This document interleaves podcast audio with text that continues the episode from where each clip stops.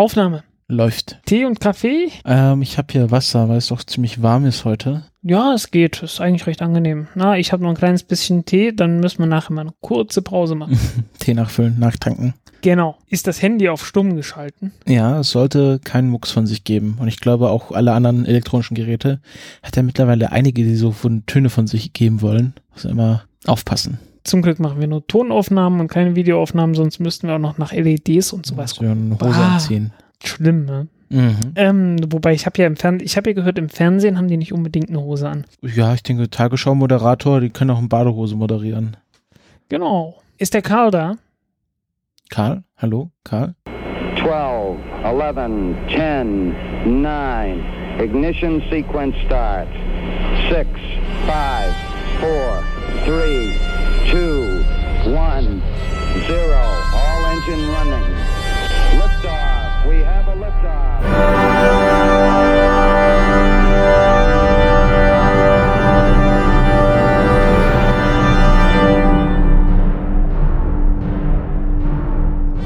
Countdown Podcast, Folge 52.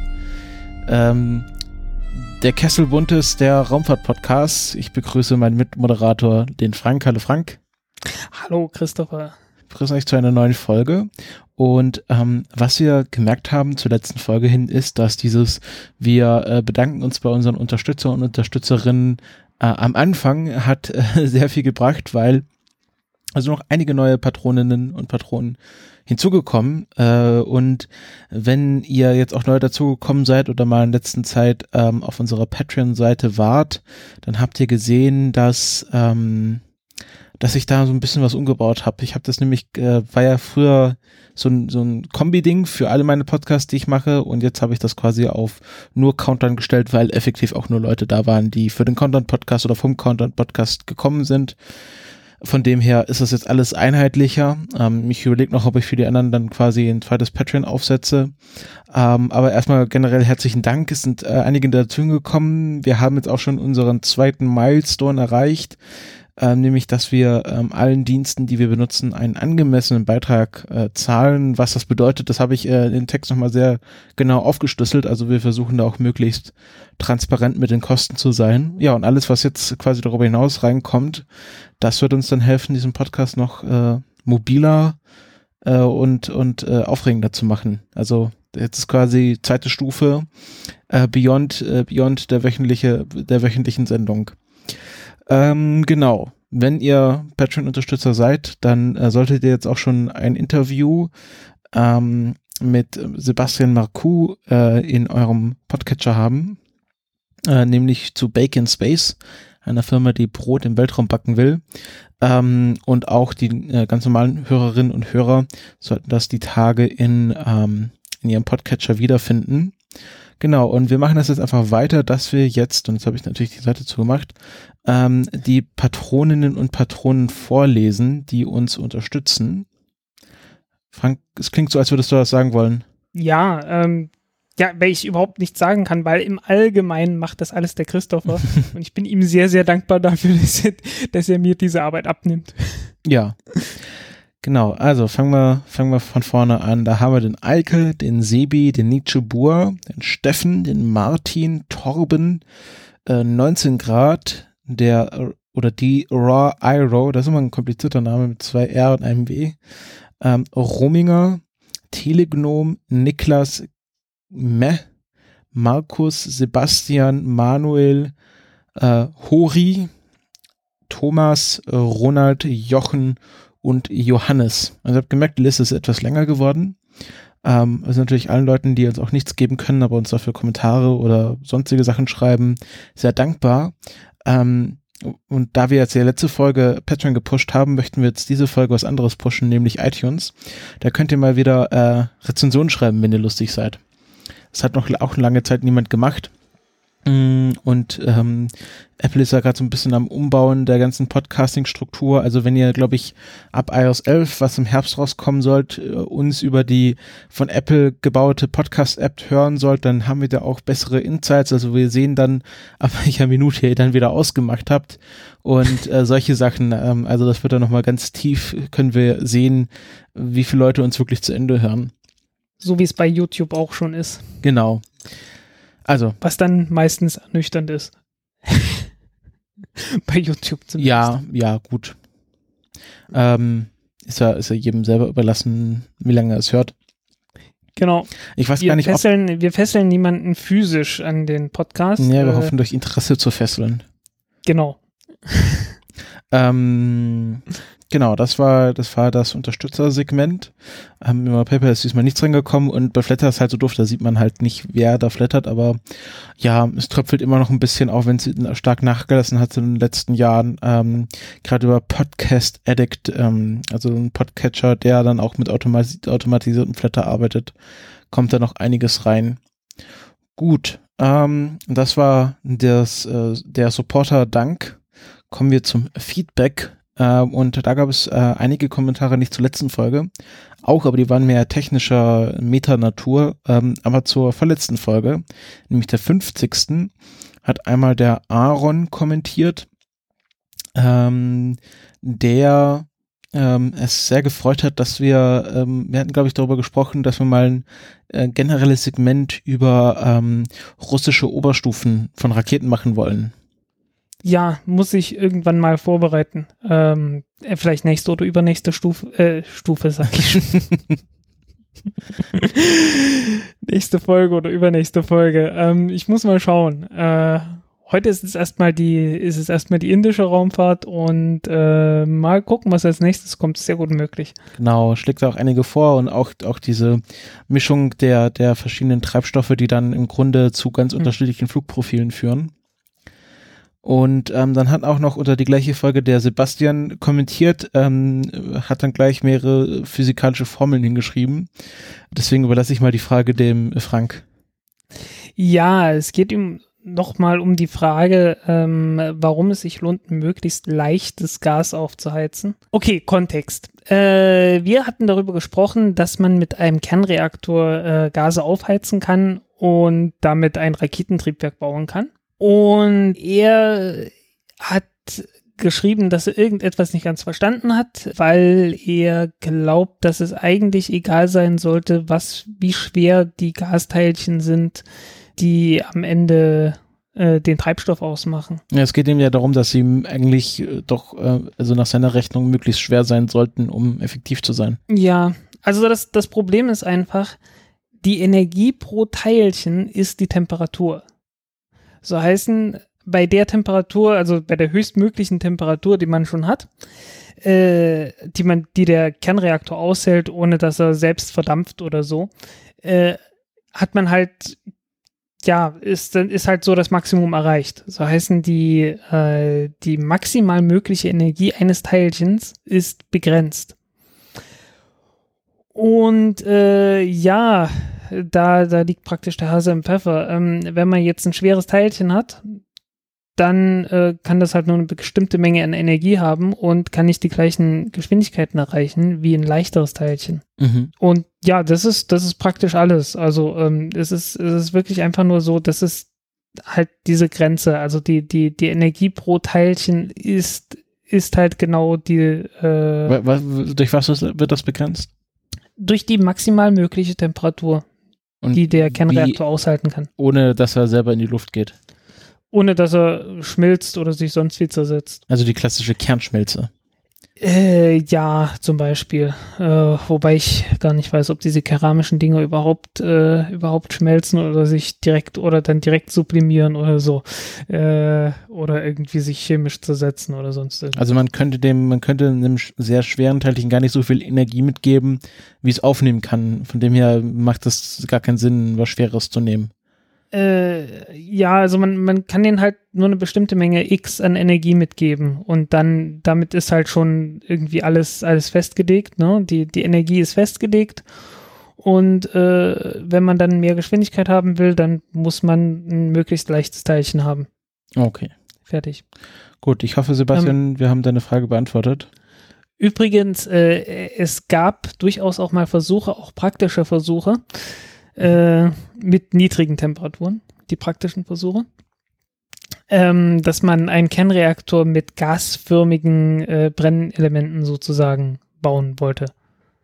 Weil du kannst ja, kannst ja so ein Gas irgendwie dir besorgen aus Uran, ne? Macht man ja bei der Gaszentrifuge, indem man äh, das Uran halt praktisch mit, mit, mit, mit, mit Flusssäure reagieren lässt und dann äh, Uranhexafluorid herausbekommt. Äh, bin mir nicht hundertprozentig sicher, ob das jetzt nur Flusssäure ist oder ob die noch ein bisschen andere Tricks brauchen. Aber jedenfalls hat man Uranhexafluorid, was halt zu einem Gas werden kann bei 50, 60 Grad oder so. Mhm.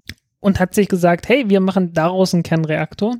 Und irgendwie hatten die das hingekriegt, dass die das praktisch in einer Blase, äh, in einem, in, im Luftstrom irgendwie halt in einem ganz bestimmten Bereich halt nur dieses He Uranhexafluorid äh, hatten und äh, ringsrum halt, also war kein Luftstrom, war ein Gasstrom, und ringsrum halt äh, Wasserstoff hatten, der dann von dem Gas aufgeheizt wurde. Irgend sowas. Also äh, das, das hat man tatsächlich mal gemacht und wollte daraus dann irgendwie auch mal einen äh, Nuklearantrieb machen. Äh, fiel mir jetzt gerade ein, deswegen äh, bin ich etwas schwammig, was die Details angeht. jetzt gerade beim dem, jetzt in dem Moment bei dem Thema äh, fiel mir das wieder ein. Nee, nee, ist ja, hast ja, ist auch, wird ja auch nicht von dir erwartet. Aber sehr interessant. Der äh, Sebastian meinte dann auch noch, ähm, wir hätten bei der Aufzählung ähm, der Wüsten, ich weiß gar nicht mehr, in welchem Kontext wir das gemacht haben, auf jeden Fall in Folge 50 haben wir anscheinend Wüsten aufgezählt und er meinte, es gibt natürlich auch eine Wüste in Deutschland, die liebe rosa Wüste ähm, bei Cottbus, wo der Frank ja lange gewohnt hat, aber dann doch nicht dort war. Zumindest nicht in der Wüste, nein. Also, ja, schon. Die dadurch entstanden ist, dass es mal 43 dort einen großen Waldbrand gab und danach dann, wie man vielleicht weiß, Krieg war oder währenddessen Krieg war und danach hatten die Sowjets dort lange einen äh, Truppenübungsplatz und sind dann halt ständig mit den Panzern über die diese verbrannte Fläche gefahren, was ähm, einfach dazu geführt hat, dass da nie wieder was nachgewachsen ist. Diese Samenbank, also quasi das natürliche nicht nicht nie, sondern äh, erst sehr viel später. Genau. Also heutzutage wächst dann wieder was. Nach. Genau. Äh, ja, also wer wer unsere Diskussion darüber hören will, der muss Patreon sein, weil dann bekommt man auch das Vorgespräch und äh, dort äh, ja. diskutieren wir etwas hitzig darüber, ob man die jetzt wieder besiedeln, äh, also äh, nachwachsen lassen sollte oder erhalten sollte als historisches Objekt. Genau, ähm, dann haben wir noch zwei Sachen über Twitter reinbekommen äh, die letzten Wochen, nämlich einmal vom äh, Telegnom. Äh, der meinte, dass, ähm, also wir hatten ja letzte Folge über das über die Definition, also bei der, ich glaube bei der Parker Solar Probe war das, also dieses Apo äh, Sol und äh, Perisol hatten wir es, glaube ich, damals genannt. Ich weiß nicht mehr. Perihel, Apohel. Genau. Ich, es klingt mir, es klingt so, so vertraut. Ich bin mir nicht mehr sicher, was ich da damals gesagt habe. Genau. Und ähm, ähm, er meinte halt, dass es eigentlich ja Apohel und Perihel heißt und äh, das macht natürlich auch viel mehr Sinn, weil äh, Sol ist ja der lateinische Begriff für Sonne und äh, Helios der griechische und Peri und Apo sind griechische Begriffe, also sollte da griechisch und Latein nicht durcheinander bringen, gibt ja noch mehr so, glaube ich, ähm, Homosexualität, irgendwie so, so, äh, irgendwie so ein, so ein, so ein Genderbegriff, der auch diese Mischung von lateinisch und griechischem Buch. Es gibt davon eine ganze Menge. Buchstaben benutzt, äh, Wörtern benutzt. Und ähm, genau, also ähm, kann man sich merken, Apo ist äh, obendrauf, also äh, ist der höchste Punkt und Peri, äh, wie im Englischen Parish, äh, also untergehen ist der tiefste Punkt. Und ähm, dann entsprechend Erde ist es halt Geum, also Apogeum und Perigeum und äh, Sonne ist dann Helios, also Apohelios, äh, Apohel und Perihel gibt es noch P Aposelen und äh, Periselen. Das ist halt dann, wenn man sich schon denken kann, Mond und dann halt äh, Astron, Galaktikum, Jovum, Ares. Ah, also bei Mars heißt es äh, Apo Ares und Peri Ares. Ähm, da bringt man auch wieder ja. Latein und Griechisch durcheinander. Okay. Jo. Also, das vom Telegnom und dann noch letzte Feedback ich, vom. Ich weiß ja? es, ich weiß es, es muss irgendwie Listen geben von Wörtern, die halt, Deu äh, die halt Griechisch und Latein mischen, aber ich hab's, ich finde keine. es muss welche geben. Ja, gibt's äh, eine Schreibt Liste. die mal in die Kommentare, Ja. wenn jemand eine haben sollte. Es wäre sicherlich mal ganz lustig, sich das anzugucken. Genau. Und dann haben wir noch vom lieben Kompott, dem André, ähm, den Hinweis bekommen, äh, während Frank das letzte Mal über Photovoltaik geredet hat, äh, hatte er von Lichtteilchen gesprochen. aber da, wie wir sicher alle wissen, Lichtteilchen eine Welle-Teilchen-Dualität besitzen, also ähm, Teilchen sind, die sich wie Wellen verhalten und umgekehrt, ähm, ja. ähm, ähm, kann man nicht so wirklich von Lichtteilchen sprechen, weil sie auch Lichtwellen sind, aber man sich da nicht so sicher ist. Und er schlägt dann äh, die, die Neologismen Weilchen oder Tellen vor. Ähm, ich glaube, das müsste man nochmal mit Einstein abklären. Aber wir werden das jetzt für. Ach, naja, mit Einstein, mit Einstein nicht so sehr, aber, aber irgendwie mit den anderen Physikern. Genau. ähm, also wenn der Frank das nächste Mal mit einem Physiker redet, vielleicht können wir das so, so Guerilla-Marketing-mäßig äh, durchsetzen. Ja, äh, in der Zwischenzeit äh, habe ich dann aber noch einen Konflikt mit Schrödingers Katze. Genau. Ähm, ja, das war das Feedback. Äh, wir danken uns, es kam diesmal recht viel rein, auch zu Folgen, äh, quasi schon zu der Folge davor. Äh, das ist immer sehr schön, wenn auch also quasi Leute da ähm, auf die noch hören, die Folgen. Ähm, äh, genau. Also schreibt uns weiter Kommentare zu allen möglichen Themen. Wir versuchen sie nach bestem Wissen und Gewissen zu beantworten. Äh, glaube, ohne, ohne Gottes Hilfe. Also nicht so war uns Gott helfe. Ähm, und wir kommen jetzt zu unserem ersten großen Thema, äh, was diesmal der weniger verwundern wird, der Frank vorbereitet hat, nämlich einen äh, Überblick über die indische Raumfahrt. Ja, Grund war natürlich, äh, dass wir in der letzten Folge so halb verpasst haben, äh, oder ich äh, bei der Vorbereitung es nicht geschafft habe, mir den Start der neuen indischen GSLV Mark III anzuschauen. Habe ich natürlich inzwischen Zeit nachgeho nachgeholt. Äh, so richtig viele gute Bilder gab es davon leider nicht. Aber trotzdem schön gewesen, dass es geklappt hat. Ist der jetzt die erste indische Rakete, die ähm, ja, größere und schwere Satelliten äh, in einen geostationären Übergangsorbit äh, bringen kann. Also bisher hatten die ja bloß die PSLV, die ein bisschen mehr als eine Tonne dahin bringen konnte und die GSLV, die so ungefähr zwei Tonnen dahin bringen konnte und jetzt schaffen sie es immerhin auf vier Tonnen.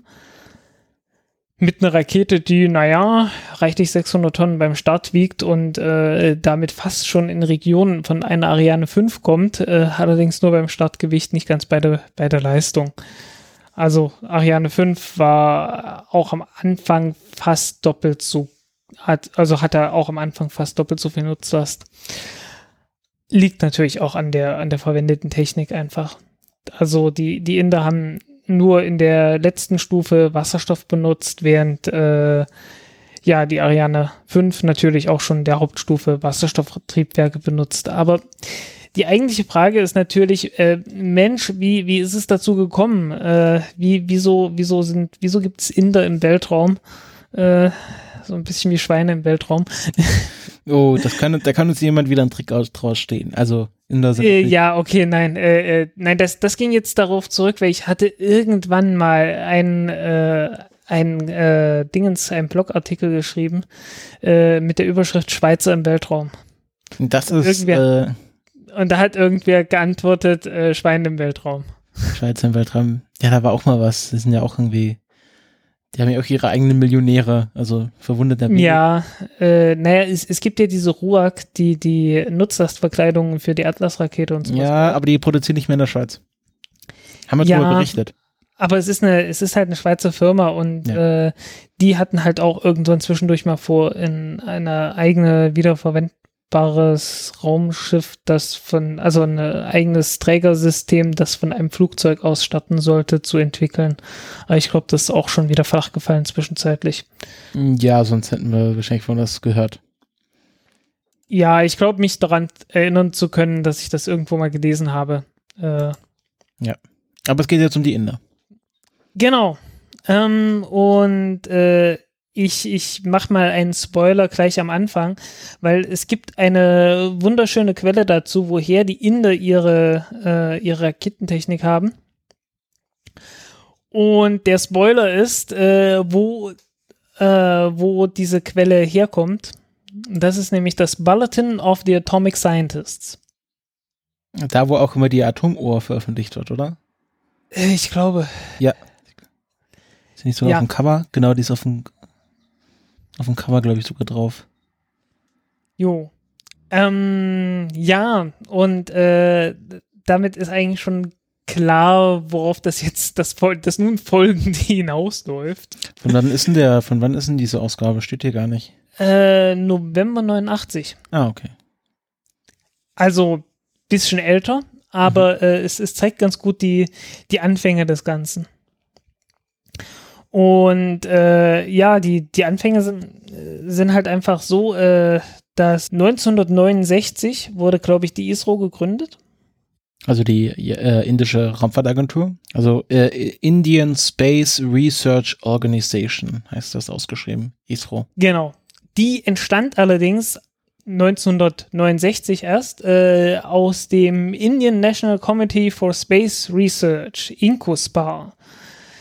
Ähm, und das wiederum war eine Ausgründung von äh, einem anderen indischen äh, äh, äh Regierungszweig. Welches könnte das wohl gewesen sein? Lass mich kurz raten. Äh, Atomenergie. Richtig, das Department of Atomic Energy äh, hat 1962 dieses Indian National Committee for Space Research ausgegründet. Ein Schelm, wer Böses dabei denkt. Äh, ein Schelm, wer Böses dabei denkt, als die Inder bei der NASA nachgefragt haben, einige Zeit später, ob man nicht vielleicht eine äh, Kooperation mit denen machen könnte und äh, die vielleicht von denen eine Pegasus-Rakete bekommen können. Nee, eine, äh, pardon, nicht eine Pegasus, eine Scout-Trägerrakete. So 1965 war das halt die, die Frage, äh, äh, könnt ihr euch, könnt ihr uns da aushelfen? Äh, ihr bringt uns eine Scout-Trägerrakete und dann haben wir eigene Raketen. Können mal gucken, wann, wie das mit der Raumfahrt so läuft. Wann haben die Inder denn ihre Unabhängigkeit erlangt? 47. Zwei Jahre nach dem Zweiten Weltkrieg. Ah, okay. Ja, und dann 65 wollten sie schon Atomraketen. Ähm, na, nicht offiziell. Ja, gut. Niemand also offiziell, offiziell Atomraketen. Also offiziell war es offiziell war es natürlich so, dass die äh, um um äh, praktisch Assistenz gebeten haben, weil die waren damals so halbwegs Verbündete von der USA und äh, ja, die haben dann halt von der NASA alles, was offiziell an Dokumentation verfügbar war, äh, gekriegt von der Scout-Rakete, was mehr oder weniger genug war, um die auch selbst zu bauen. Mit äh, einer äh, kleinen ähm, Provisio dahinter, äh, weil sie gesagt haben, aber äh, ihr benutzt sie doch ganz bestimmt nicht für als, als Trägerrakete für Atom, als eine Trägerrakete für Atombomben, oder? Nein. Denn äh, die erste Stufe ist, die, die erste Stufe der Scout-Rakete ist eigentlich eine Polaris-Rakete. Und die zweite Stufe ist eine Sergeant-Rakete. Und das sind beides äh, ballistische Raketen. Ich glaube, die Sergeant-Rakete ist Nee, die Polaris-Rakete war von U-Boot? Ja, Polaris-Raketen werden von Unterwasser aus dem U-Boot abgeschossen. Genau, ja. Und die Sergeant-Rakete war auch irgendwas in der Richtung. Jedenfalls, ähm, äh, äh, man sieht, es ist ein ganz klein wenig brisant. und äh, äh, wie brisant das war, war dann halt klar, als dann kurze Zeit später die Inder ähm, ihre Smiling Buddha die erste Atombombe gezündet haben. Okay, kreative Namenswahl. Ja, ne? Ähm, ich ich komme gerade, das war zwölf Jahre später und wenn ich meinen Artikel 77. damals, den ich bei Golem ja, wenn ich den Artikel damals bei Golem besser geschrieben hätte, dann wüsste, dann könnte ich das noch nachvollziehen. Ich merke gerade, so wie ich das geschrieben habe, äh, keine Chance. Das ist das digitale Äquivalent, wie seine eigene Handschrift nicht mehr lesen können. Nicht nur das Digitale. ja, super. Lass dir das eine Lehre sein. Ja, ja, also das ist, das ist echt super. Also äh, ich merke, die, die, die, die Formulierung ist total unverständlich. So was, vielleicht, vielleicht kannst du, hast du jetzt die Chance, das nochmal besser zu sagen. Ja, also wie gesagt, du hast gerade nachgelesen. Wann war das? Was? Smiling Buddha. Ah, nee, ich habe es einfach hochgerechnet. Du meinst 65 wollten sie die Rakete, zwölf Jahre so, später, also 77. Smiling Buddha, mal gucken. Steht bestimmt bei Wikipedia. Äh, äh, das ist 74 gewesen. Ah ja, okay. Okay, also zwölf Jahre nach 62. Also wenn man sieht so ungefähr, wo die, wo die Anfänge lagen und äh, eigentlich war das Ganze, äh, war dann mehr oder weniger der, äh, der Raumfahrtteil so, je nachdem, wie, wie optimistisch man ist, war es ein Abfallprodukt dessen oder so die Cover-Story davon oder ja, wie auch immer, ne? Also, äh, jedenfalls sehr, sehr eng damit verbunden. Und naja, jedenfalls haben die dann relativ bald ihre ersten Raketen gebaut. Äh, damals noch relativ kleine Rakete, die hießen dann irgendwie alle SLV Space Launch Vehicle äh, mit so 40 Kilogramm Nutzlast und was in der Größenordnung. Halt äh, sehr kleines Zeug, was alles von, ähm, von ballistischen Raketen, also so Kurz- und Mittelstreckenraketen äh, abgestammt ist. Ab, abstammte, Deutsch bitte. Ähm, ja, und ein bisschen haben sich, hat sich wohl die Nase auf den Schlips getreten gefühlt. Jedenfalls sind die Inder dann äh, zu anderen Ländern gegangen und haben mit denen kooperiert, die damit äh, scheinbar kein Problem hatten. Wie zum Beispiel ähm, Russland, oder? Oder Sowjetunion? Äh, nein, damals. wie zum Beispiel Deutschland und oh. zum Beispiel Frankreich. Ah, okay, sehe.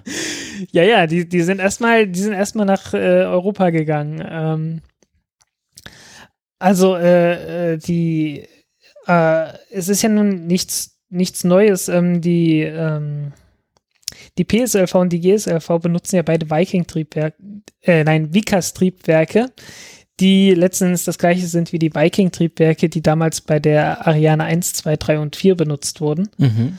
Und äh, ja, das geht auch darauf zurück, dass bei der Entwicklung von den Viking-Triebwerken indische Wissenschaftler eingeladen wurden äh, sich bei der sich bei der Entwicklung zu beteiligen und die haben auf die Art und Weise halt praktisch äh, ja das Know-how bekommen ne?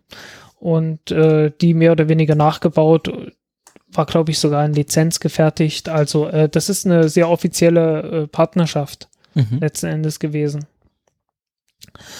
ähm, das Viking Triebwerk ist benutzt natürlich auch eine Treibstoffmischung, die letzten Endes äh, für militärische Aufgaben sehr gut geeignet ist. Also lagerbar und sowas, oder? Genau. Mhm. Lagerbar, selbstzündlich, selbstentzündlich und so weiter.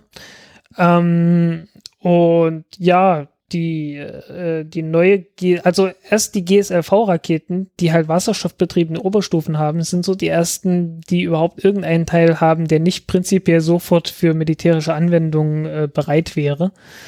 Ähm, also Feststofftriebwerke sind ja gang und gäbe in, in irgendwelchen ballistischen Raketen und so weiter. Ähm, ja, also daher kommt's, ne?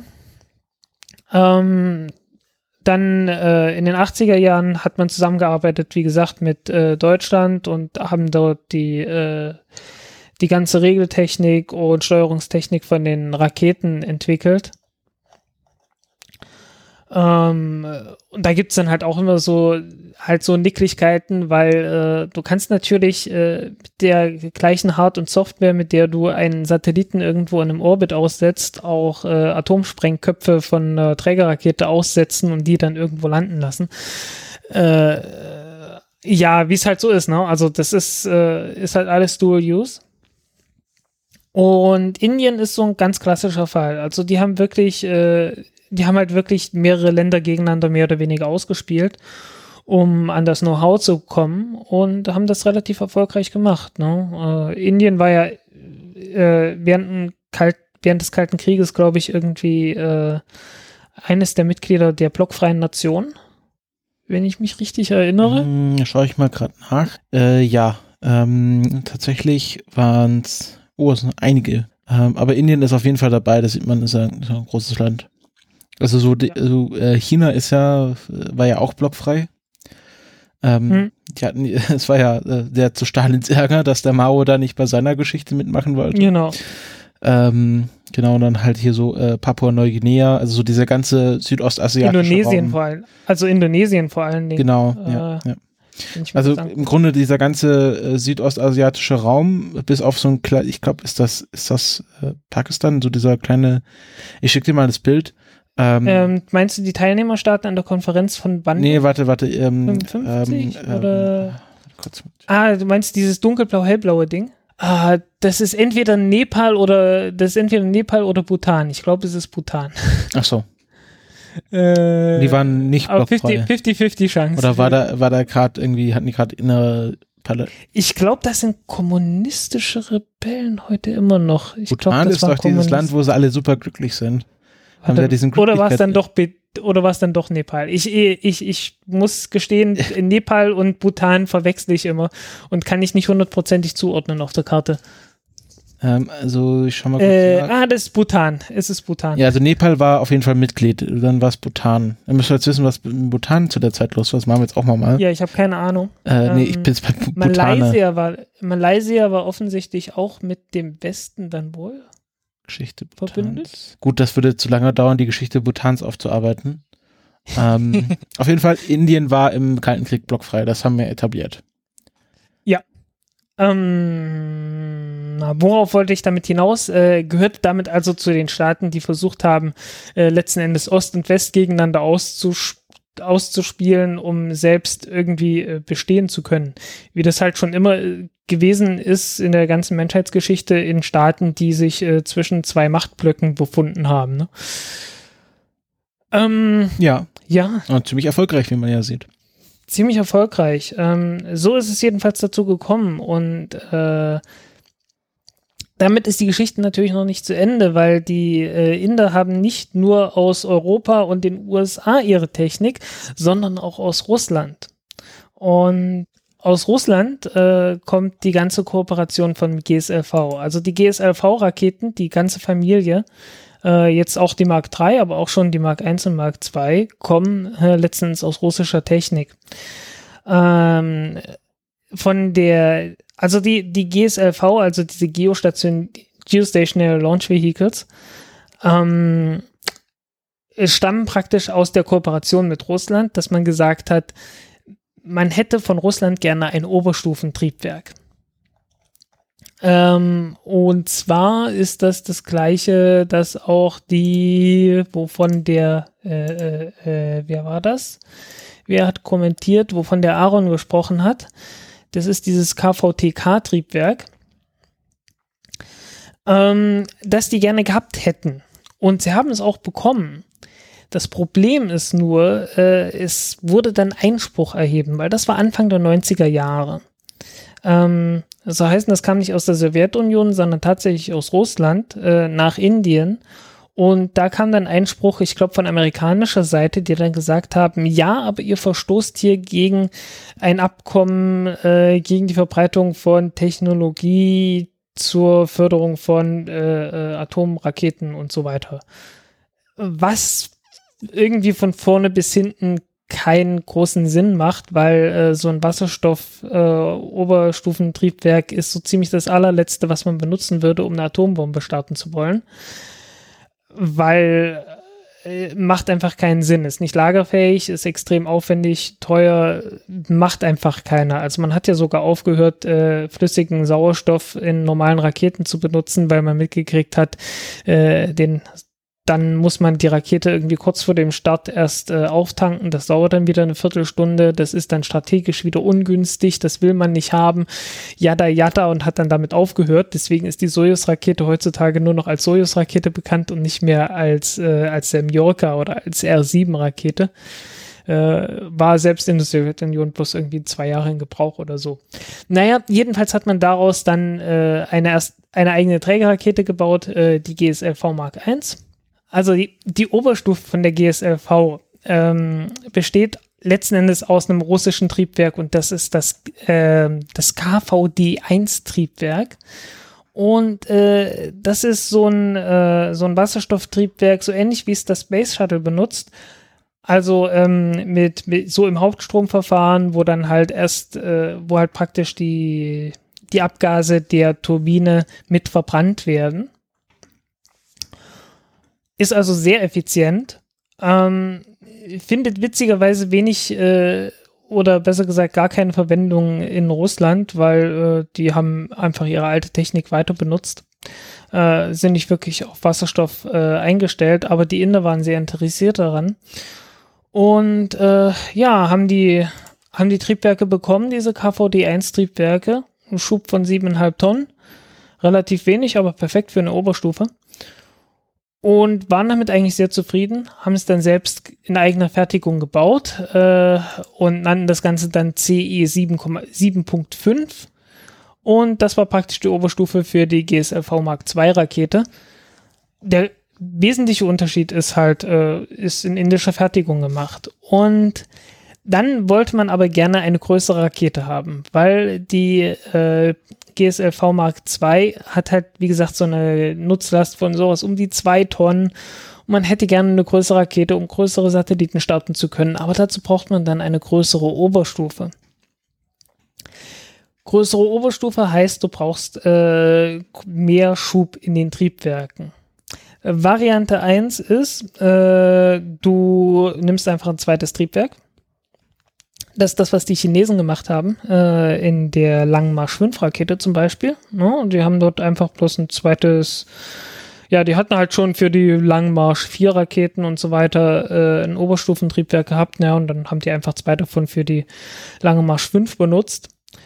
Ähm, die Inder haben gesagt, nee, wir entwickeln ein neues Triebwerk, das mehr Schub hat, irgendwas um die 20 Tonnen. Ähm, da sind wir jetzt in Bereichen, die kennen wir durchaus aus Europa, nämlich vom Vinci-Triebwerk. Ähm, und ja, letzten Endes wollte man für die äh, GSLV Mark III eine Oberstufe haben, die ungefähr der Oberstufe einer Ariane 6 Rakete entspricht. Hat aber relativ schnell festgestellt, ähm, wenn man jetzt die gleiche Technik wie von diesem KVD1 Triebwerk äh, benutzt, dann dauert die Entwicklung ziemlich lang. Weil, wie gesagt, äh, du hast halt so Vorverbrenner, Nachverbrenner, yada yada, äh, alles relativ kompliziert. Und dann hat man gesagt, okay, wir lassen das sein, wir benutzen ganz einfachen Gasgenerator äh, zum Antrieb der Turbine und schmeißen die, äh, die Abgase praktisch wieder über Bord, wie gehabt. Etwas weniger effizient, dafür ist man sehr viel schneller mit der Entwicklung fertig. Und äh, deswegen konnte man jetzt halt vor ein paar Wochen zum ersten Mal auch die Rakete starten. Ansonsten hätte das noch ein paar Jahre gebraucht. Äh, und also du meinst die GSLV Mark III? Genau. Ja. Ähm, und vor allen Dingen hätte man jetzt so ein Hauptstromtriebwerk entwickelt, so unendlich viel hätte es nicht gebracht. Es ist halt ein kleines bisschen effizienter, aber äh, ein paar Prozent machen am Ende den Kohl nicht fett. Also ein paar für ein paar hundert Kilo mehr Nutzlast wollte man sich diesen, diesen Aufwand einfach nur nicht antun. Was bedeutet Hauptstromtriebwerk? Äh, Hauptstromtriebwerk ist halt äh, die, äh, dass man halt die, die Abgase mit benutzt. Ach so, also hast also, halt den. Du hast ja, es, also gibt den, es gibt den Hauptstrom, es gibt Hauptstromprinzip und Nebenstromprinzip. Mhm. Hauptstromprinzip heißt, dass die, äh, dass die Abgase wieder in den Hauptstrom der, Gase von was? der, die Abgase von der Turbine, die die Pumpen antreiben. Die Pumpen pumpen was? Den Treibstoff. Genau. Also ich ja. möchte dich ja, damit subtil daran erinnern, dass nicht alle wissen. Ich war wir haben da schon auf dem Podcast gesprochen und wir haben ja auch neue Hörerinnen und Hörer. Du hast vollkommen recht, du hast vollkommen recht, ja. Also es gibt halt diese zwei Prinzipien, ähm, äh, den Treibstoff zu pumpen von Triebwerken ähm, weil das ist eine ziemlich komplizierte Aufgabe, weil du brauchst sehr, sehr viel Leistung, um den Treibstoff von einem, äh, von einem Raketentriebwerk zu pumpen. Und äh, Variante 1 ist, äh, du treibst das Ganze halt an mit äh, heißem Gas und dieses heiße Gas treibt eine Turbine an und äh, dieses Gas wird nicht komplett verbrannt, damit es nicht zu heiß wird, weil ansonsten schmilzt dir deine Turbine weg und das willst du nicht. Äh, könnte also noch weiter verbrannt werden im Anschluss. Und entweder schmeißt du das über Bord, das ist dann das, das ist dann das Nebenstromprinzip, ne? weil es halt, äh, äh, ja, es geht daneben weg. Und das Hauptstromprinzip ist, du bringst das Ganze wieder zurück in den, in den Strom der, äh, der Treibstoffe, in die Brennkammer rein und äh, haust es dadurch raus und da wird es dann halt noch verbrannt und energetisch verwertet und äh, ist halt einfach alles etwas effizienter. Hm. Und die äh, Inder haben sich dazu entschieden, ein Nebenstromtriebwerk zu entwickeln, genau. was die Abgase einfach rausschmeißt. Genau, weil es einfach einfacher ist und schneller zu entwickeln. Das sieht man ja an, an, an manchen äh, Triebwerken, die haben dann noch mal so einen extra Auspuff. Genau, Äh, eigentlich haben das sogar welche, die den nicht nötig haben, äh, weil man muss ja am Anfang, bevor man das Triebwerk startet, das, das Triebwerk erstmal abkühlen. Mhm. Weil wenn du dieses, dieses unglaublich kalt, diesen unglaublich kalten Treibstoff da durchleitest, äh, dann äh, kriegen die Dinger sonst einen Kälteschock und äh, bei der Zündung, ne? Und demzufolge äh, leitet man erstmal irgendwie den, den kalten Wasserstoff dadurch oder den kalten Sauerstoff dadurch. Äh, und dazu braucht man irgendwo ein Loch, wo das dann praktisch rauskommt. Und äh, ja, das sieht man dann immer mal bei den, bei den Centaur-Oberstufen, wenn man sich die anschaut. Die haben dann irgendwo so einen kleinen Auspuff, wo dann halt am Anfang äh, ja gekühlt wird. Mhm. Ähm, und so eine Entwicklung von so einem Nebentrieb, Nebenstromtriebwerk ist halt einfach, äh, ist halt einfacher, Einfach, weil einfacher, ja. genau einfach, einfach, einfach. Ähm, weil man sich nicht Sorgen drum machen muss, wie jetzt der das Abgas mit dem restlichen Treibstoff dann zusammen interagiert und ähm, Weniger Druck, weniger, Genau. weniger, weniger Bestandteile einfach. Äh, es ist da hatte auch einfacher. Scott Manley mal ein sehr schönes Video, das finde ich auch in Show Notes. Ähm, die Raptor Engine von SpaceX ist ja komplett ein geschlossenes System. Das ist, das ist auch Hauptstrom, aber das ist nochmal, das ist noch mal eine Ecke verschärft. Genau, und äh, da, da zeigt auf, also umso mehr du halt das alles inkorporieren willst, also die verschiedenen Abgase und heißen Gase, die da äh, Mhm. zusammenkommen, weil dann hast du ja Temperaturschwankungen und Druckschwankungen und bricht dann dein Strom ab oder wird er zu stark und ähm, äh, das ist halt wahnsinnig kompliziert, das alles zusammenzubringen und das ist äh, deswegen, also nicht nur, weil das Methan da, benutzt wird, sondern also weil das halt auch ein komplett integrierter Kreislauf ist, ähm, ist das halt so beeindruckend. Also verlinke ich noch mal das Video, da kann man zum ansehen, warum Ja, so ein also äh, Hauptstromtriebwerk so kompliziert ist. Ja, also Raptor-Triebwerk ist, äh, ist noch mal eine Nummer für sich. Ähm, Ja.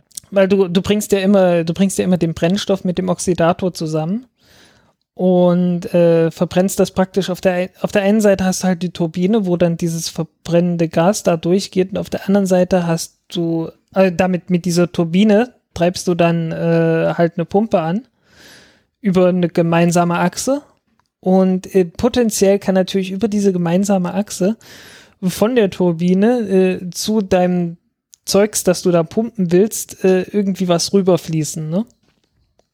Mhm. Und äh, das ist halt schlecht, wenn das irgendwie ein heißes Gas ist, das noch verbrannt werden kann und das dann praktisch in flüssigen Sauerstoff reinkommt. Ne? Das wird dann heiß. Das Mhm. willst du nicht haben. Äh, es soll heißen, du musst ein bisschen immer gucken, ob das alles miteinander kompatibel ist. Soll heißen, wenn du einen Gasstrom hast, also wenn du deine Turbine äh, antreibst mit äh, praktisch einem Gas, das viel heißen Sauerstoff drin hat, dann ist es kein Problem, wenn du damit äh, viel Sauerstoff äh, pumpen willst. Ja, aber du sollst dir überlegen, ob du damit Wasserstoff oder Methan pumpen willst, weil äh, dann, dann muss wirklich alles dicht sein. Also, ich glaube, wir haben zu genügend Ja. geklärt, was ein Hauptstromtriebwerk ist. Jetzt darfst du wieder zurück zu GSLV. Ja, ähm, ja, also das, das ist praktisch schon fast die Story gewesen. Äh, man hat dieses Oberstufentriebwerk entwickelt und hatte damit dann die Oberstufe für die, für die GSLV Mark III. Und die sieht jetzt äh, vom Prinzip her so ähnlich aus wie eine, wie eine Ariane 5 Rakete. Rechts und links zwei Feststoffbooster, 200 Tonnen Treibstoff, nicht 240, also schon etwas kleiner, aber nicht viel. Ähm, aber die, der größte Unterschied ist praktisch die Hauptstufe, also die, dieser mittlere Kern. Weil da ist kein, Sau kein Wasserstoff drin, sondern äh, da sind die Viking-Triebwerke, die mit, äh, beziehungsweise Vikas-Triebwerke, die äh, mit Hydrazin und äh, NTO, also, also äh, mit Stickstofftetroxid angetrieben werden. Das ist sehr viel weniger effizient. Ähm, ein bisschen mehr als die Hälfte von der Ausströmgeschwindigkeit von den Wasserstofftriebwerk, also von so einem Vulkantriebwerk und äh, damit äh, reduziert man natürlich die Leistung dann doch sehr erheblich. Deswegen äh, schafft die halt am Ende, obwohl sie ungefähr 80 Prozent vom Startgewicht hat, äh, nicht mal 50 Prozent von der, äh, von der Nutzlast. Aber es ist trotzdem die größte indische Rakete und äh, sie ist relativ billig. Äh, ich glaube, sowas wie 45 Millionen Dollar oder so pro Start. Ich glaube, Ja. mich an sowas zu, erinnert zu haben. Äh, wie realistisch diese Zahlen sind, ist dann immer noch mal eine zweite Frage, aber äh, was in der Größenordnung halt. Ja, und äh, eigentlich immer wieder interessant, äh, die, die Entwicklung in Indien zu sehen. Ähm, wie gesagt, ich, ich würde mich immer sehr freuen, wenn der, der Enthusiasmus, den die Inder in der Raumfahrt an den Tag legen, was ja auch bei den Mondmissionen, bei den Mars-Missionen so ist und so weiter, wenn die den gleichen Enthusiasmus entwickeln würden bei äh, der Entwicklung ihrer eigenen Bevölkerung, wo die ja doch gerne mal äh, einfach nur die Augen zumachen und sagen, ja, den Leuten können wir eh nicht helfen. Äh, es wird besser, zum Glück. Äh, es hat durchaus große Fortschritte gegeben, aber manchmal äh, zweifelt man dann doch bei der Einstellung, die man dann manchmal so mitbekommt von denen. Ja, aber ich weiß halt nicht, ob man das so zusammenwerfen kann. Ja, äh, wie gesagt, ich, ich wünschte mir halt einfach nur, dass der, dass der Enthusiasmus der Inder da äh, mal ein bisschen mehr ins Soziale reingehen würde. Ja, vielleicht, wenn die jetzt so enthusiastisch mit der Raumfahrt sind, vielleicht sagen sie, Vielleicht, äh, ja. Vielleicht äh, sind sie dadurch Ich- ich motiviert, auch mal ihr Land auf Vorder-, also ich meine, nicht auf Vordermann zu bringen. Sie tun, Ja. sie tun es ja. Es ist ja, Ja. es ist nicht so, dass sich in Indien nichts tun würde, aber äh, im Vergleich so zu anderen Ländern sind Ja. dann doch etwas, etwas hinterher. Größte Demokratie der Welt. Ja, und trotzdem ist Bangladesch irgendwie weiter. Gut. Ähm, An manchen Stellen. Ja. Nicht an allen. jetzt hast du gar nicht so viel über die PSLV gesagt. Also Ähm, ja, die, die PSLV war einfach lange Zeit so das Arbeitspferd. Äh, Mhm. Ist es auch immer noch. also PSLV steht für Polar Space Launch Vehicle. Ja, und war halt äh, letzten Endes äh, ja Resultat halt dieser ganzen Entwicklungen. Äh, da hat man dann das, äh, das Vickers-Triebwerk mitbenutzt. Äh, man hat dort die Erfahrung äh, aus der Fertigung von, von Feststofftriebwerken, was, was man, glaube ich, äh, vor allen Dingen den Deutschen zu verdanken hatte. Also da kam viel aus Deutschland bei der Entwicklung von Feststofftriebwerken. Äh, auch was die Verwendung von Glasfaser, äh, Verbundwerkstoffen und so weiter angeht, äh, kam da doch relativ viel. Ähm, ja, und haben dann daraus halt ihre eigenen Feststoffra Feststoffraketen entwickelt. Ähm, ja, also das ist, äh, wie gesagt, interessantes Ding. Lest euch mal den, den Artikel durch. Äh, nicht unbedingt, also auch den, den ich geschrieben habe, aber auch den hier von dem äh, Atomic Bulletin of Atomic Scientists oder Mhm. wie auch immer das jetzt gerade hieß. Ja, The Bulletin, also einfach.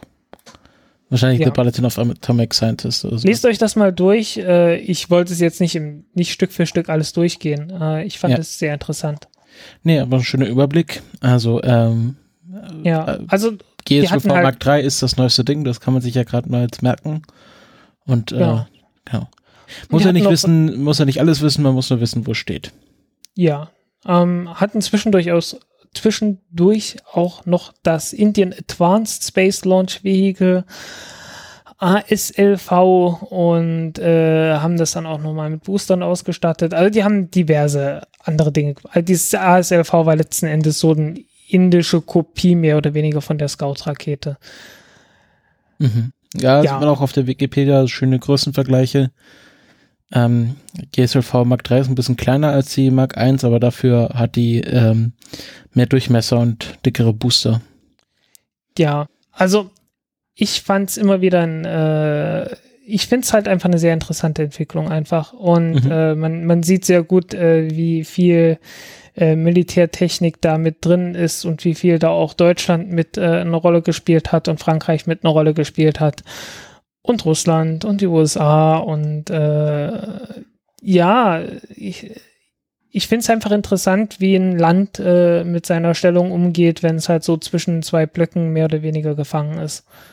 Äh, weil ansonsten hat man ja, man hat es ja gesehen, also äh, die, die westliche Welt und so der, der Ostblock sind ja doch irgendwie auf relativ getrennten Pfaden unterwegs gewesen. Äh, teilweise noch bis heute. Während man halt beispielsweise sieht, ja, Indien äh, arbeitet immer noch mit Russland zusammen, äh, hat jetzt die Technik übernommen für äh, äh, na, für so ein Kerosintriebwerk, äh, auch wieder im Haupt als Hauptstromtriebwerk. So ähnlich wie es auch die Chinesen gemacht haben, bloß die Chinesen benutzen es jetzt schon. Und äh, daraus wollen die ein eigenes indisches Triebwerk entwickeln, das äh, SCE 200 Semi-Cryogenic Engine 200. Äh, und das soll dann benutzt werden, um äh, ja, um eine neue Hauptstufe für diese GSLV Mark III zu entwickeln, mit der die dann nicht mehr nur vier Tonnen, sondern sechs Tonnen in Orbit bringen kann. Äh, aber ich weiß nicht, wie lange das noch dauern wird. Das wird noch ein paar Jahre brauchen. Die läuft dann mit Kerosin und flüssigem Sauerstoff. Okay. Gut, ähm, willst du gleich weitermachen mit der Elektronenrakete? Ähm, hast du erstmal was anderes? Ähm, ja, Dann nehme ich eine kurze Pause, nämlich. ja gut, dann, dann nutzen wir jetzt die Pause, dann, dann machen wir jetzt erst den Karl. Ähm, genau. Genau. Ich, du mach schon mal Pause, ich erkläre das kurz und dann kannst du wieder kommen. Ähm, Okay. Also, wir hatten ja letzte Woche, oder ja, nicht letzte Woche, letzte Folge über das äh, Wow-Signal geredet und dass das ja angeblich äh, entschlüsselt worden sei, dass das von einem Kometen stammt. Mittlerweile hat sich herausgestellt, dass dieses Paper, was wir dort zitiert haben, doch sehr fraglich ist und ähm, ja, einfach äh, von der Methodologie und äh, dem ganzen Hintergrund ähm, nicht haltbar ist, also dass das wahrscheinlich dann doch kein Komet war. Und ähm, ja, wie das jetzt zustande gekommen ist, äh, das klären wir jetzt mit dem äh, Karl Urban. Ist ja äh, ein häufiger Gast der Sendung. Der hat sich mal hingesetzt und mal zu diesem Forscher recherchiert und diese ganzen fraglichen Punkte aufgearbeitet und wir reden so ein bisschen mit ihm darüber und auch so ein bisschen über, über generell diese Forschung und dieses Institut und holen uns da so ein bisschen, ein bisschen Schelte ab. Also nicht wirklich, aber ähm, ja, also tut uns leid, dass wir da so voreilig waren. Wir hätten eine Woche warten sollen. Ähm, und dann hätten wir das auch nicht so falsch berichtet. Ähm, aber dafür versuchen wir jetzt hier möglichst Aufklärungsarbeit zu leisten. Und äh, das Interview, was wir schon vor der Sendung aufgezeichnet haben, das hört ihr jetzt. Wir haben jetzt den äh, Karl bei uns in der Leitung. Hallo Karl. Hallo. Den solltet Hallo, ihr mittler mittlerweile ja schon kennen. Ist er ein gern gesehener Gast bei uns. Und wir holen uns ja den Karl immer nur dazu, wenn wir, wenn wir quasi nicht mehr weiter wissen und, oder in dem Fall äh, zu weit gewusst haben und dann uns verfahren haben. Ähm, wie ihr es vielleicht schon mitbekommen habt, also wenn ihr die letzte Folge gehört habt, da haben wir über ein neues und zu dem Zeitpunkt äh, revolution revolutionär erscheinendes Paper gesprochen, das behauptet, dass das sogenannte Wow-Signal von einem Kometen stammt. Also wenn ihr diese ganze Geschichte vom Wow-Signal nochmal wissen wollt, hört einfach die letzte Folge, da erkläre ich das. Ich will jetzt gar nicht zu viel Zeit zu verlieren. Auf jeden Fall, dieses Paper kam raus, alle waren mehr oder weniger begeistert. Äh, nur ein kleiner, ein, ein sozusagen ein Gallier, ein Gallier unter den Wissenschaftsjournalisten ließ sich nicht von den Invasoren beeindrucken. Und Jein. das war der Karl. Vielleicht erklärst Nee. du mal, wie, wie bist du, wie bist du dem, also wie hast du dich nicht vom Hype wie wir mitreißen lassen? Doch, doch, ich habe mich mitreißen lassen. Ich habe, also ich glaube, das, das Paper, ah, das ist schon ein bisschen älter sogar, ne? 1. April, richtig. Da haben auch Das- einige reagiert. Also gesagt, eingereicht Das ist doch das dort. Eingereicht am 1. April, Ja. genau. Nee, accepted 1. April, aber wahrscheinlich nicht publiziert. Irgendwie Ähm, publiziert, publiziert dem was Montag. wirklich äh, gerade an dem, irgendwie an dem Tag oder in Genau. der Woche, also wirklich äh, war sehr aktuell. Anfang der Woche, genau. Also ich habe das auf jeden Fall auch gesehen und ähm, habe auch gleich gedacht, wow. Ähm, und äh, meine Alarmglocken haben auch nicht geklingelt. Also ich habe äh, das meiner Stammredaktion beim Deutschlandfunk auch direkt vorgeschlagen und die haben es auch direkt eingekauft. und ähm, dann habe ich einen äh, Interviewtermin mit dem Antonio Perez ausgemacht, mit dem Autor und habe auch das Interview geführt. Und ich habe auch den Beitrag gemacht, ähm, also geschrieben. Ne? Beim Radio ist ja so, man schreibt ein Manuskript, dann gibt man das ab, dann wird's redigiert und dann produziert man erst. Und ähm, Das das, ist- das Manuskript sehr war fertig geschrieben und abgegeben. Und Okay, das war geil. völlig, völlig unkritisch. Ja. Ähm, Aber also, du hast halt einen Vorteil und äh, einen riesengroßen Vorteil. Du hattest dann noch mal Zeit, ne? Da danach. genau. Also Ja, mein Glück das war, ist- dass Das äh, die ist das, was ich Redaktion, nicht hatte. die, die Redaktion an dem Freitag das dann wieder erwarten doch nicht in die Sendung reingekriegt hat. Und dann ha hatte ich dann noch das Wochenende dazwischen. Waren das, und waren das Freitag und zeitliche Begründe äh, Gründe oder hatten ihr schon damals inhaltliche Bedenken? Also ich habe ein paar Dinge komisch gefunden an der Geschichte.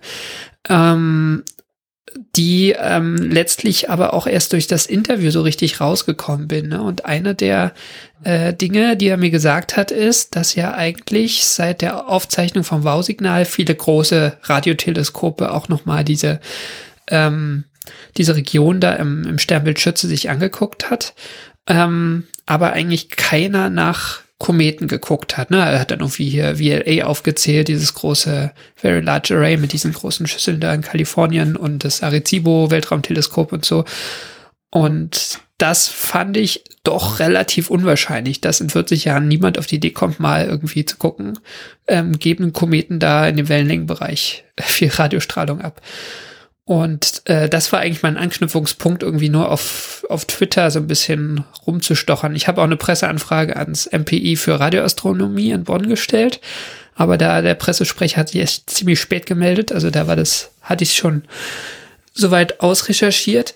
Ähm, und aber auf Twitter haben sich dann äh, Ende der Woche mehrere ähm, Radioastronomen gemeldet und äh, sich das mal angeguckt. Also letztlich war das nicht meine Rechercheleistung, sondern meine Leistung war die, äh, so ein bisschen da drauf zu pieken und mal zu gucken, was dann passiert.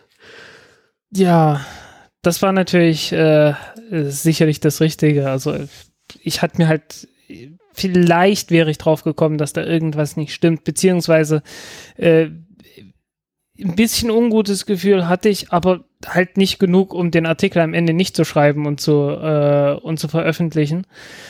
Äh, und einfach nicht genug Zeit gehabt, dass dieses Gefühl dann sozusagen äh, mich überwältigen konnte und dann so tragend geworden wäre, dass ich es nicht getan hätte.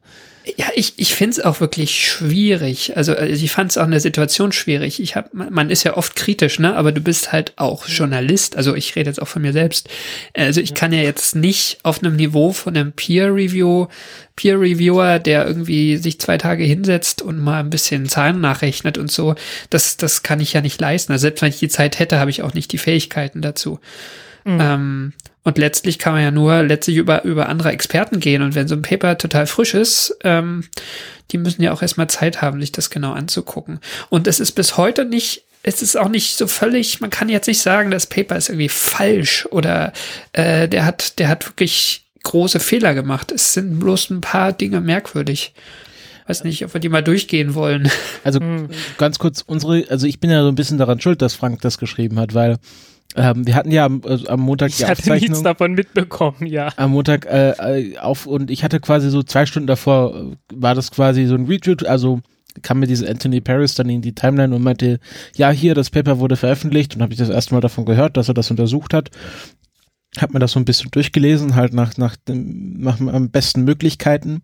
Habe gedacht, okay, Peer Review, das, dieses Institut, da müssen wir noch mal später drüber reden, ähm, sah jetzt auch nicht so, so sehr fragwürdig aus. Natürlich habe ich mir die Seite nicht so genau angeschaut wie du. Gedacht, ja gut, Peer Reviewed, habe das Frank gezeigt und Frank meinte, ja, okay. Und wenn halt Frank nicht aufschreit, dann ähm, Ja, ich hatte, ich hatte halt nur das, das Paper gelesen und äh, wie gesagt, es im Nachhinein klar, äh, es, es gab so ein paar Merkwürdigkeiten, aber irgendwie es hat nicht gereicht, um so diese diese Bullshit-Schwelle da zu erreichen, ne, äh, wo dann wo dann der Alarm losgeht. Ja. So ja, es ist ja es ist ja auch kein Bullshit, ne? Also es ist erstmal ein Paper, es ist in einem Journal veröffentlicht, was angeblich Peer Review macht und ähm, das Paper sieht aus, wie ein Paper aussieht. Also ja. Und, und, und, und wurde, letztlich. Es wurde, also, es wurde veröffentlicht in einem, in einem vernünftigen Journal, mehr oder weniger. Genau. Äh, das Problem also ich meine, das Journal ist schon, schon mal der Journals. Ne? Ja, das genau. Also man, man kann sie nicht alle kennen, aber das haben halt auch mehrere Astronomen gesagt, mit denen ich geredet habe. Warum hatten der das da publiziert? Also das fanden die komischen mhm. Astrophysiker und auch erst recht ein Radioastronom. Ähm, der wird nicht in so einem komischen, winzigen Journal veröffentlichen, die jetzt irgendwie alles Mögliche machen.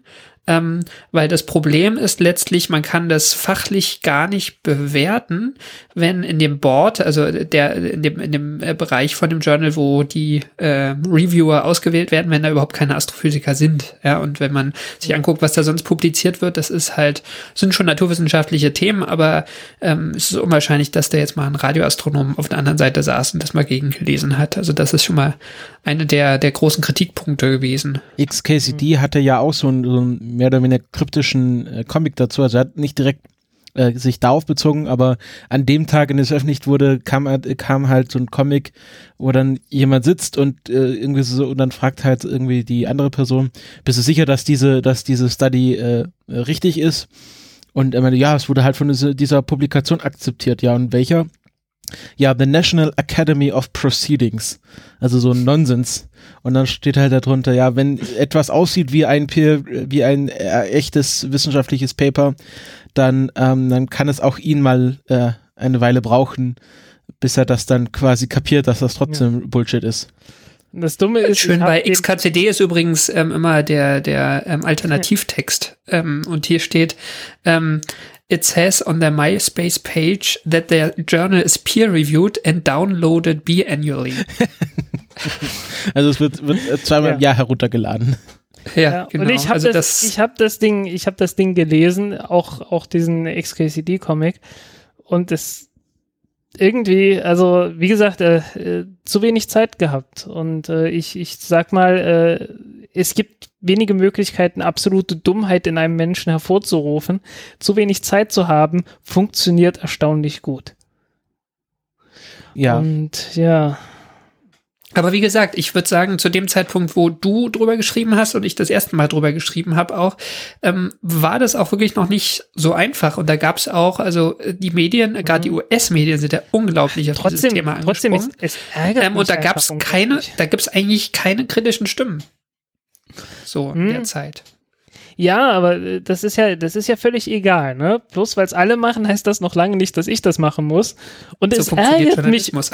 aber es, es, es ärgert mich unglaublich, weil äh, das ist, eigentlich ist so mein Anspruch, dass ich genau so einen Scheiß nicht mache. Ja. Das, das ist ja, so, das, das ist so der Anspruch und das ist so. Ah.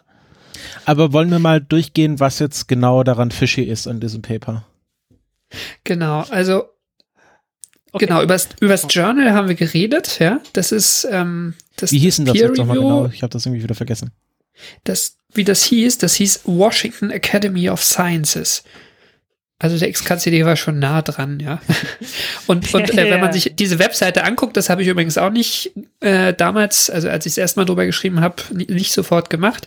Das Archivende zum Beispiel, Ende 2012. Ähm, also man kann zum Beispiel online gar nicht nachvollziehen, ob das Ding jetzt überhaupt publiziert ist. Ne? Also der ähm, Antonio Paris behauptet es, aber auf der Webseite vom Journal taucht es gar nicht auf. Also endet quasi nach vorwärts, ich dachte nach rückwärts.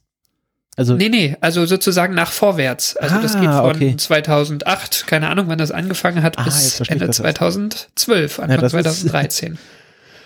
Ähm, es gibt irgendwie noch so eine andere Seite, äh, da sind auch neuere Artikel, aber die sind dann irgendwie nicht mehr lückenlos. Also da sind so ein paar dann noch erwähnt. Also die, die, ich, ich verstehe auch den, den Aufbau dieser Seite nicht, aber der ist nicht hochkomplex. Also das ist einfach nicht da. Okay.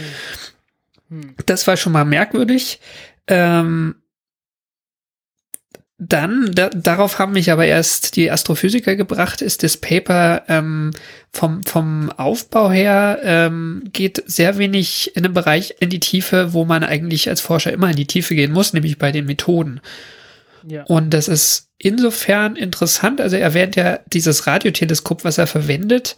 Ähm, eigentlich charakterisiert er das in einem Satz, sagt irgendwie den Frequenzbereich mit der Genauigkeit äh, hat er hat er gemessen, aber er, er sagt überhaupt nicht, was ist das für ein Instrument. Also man kann ja sicher mehr sagen darüber als den ähm, ja, es, es geht ja um, um Auflösung. Ich weiß nicht, was man da in der Radioastronomie sagt, aber es ist letztlich, äh, müssten da viel mehr technische Details rein, um ein Nachmessen möglich zu machen.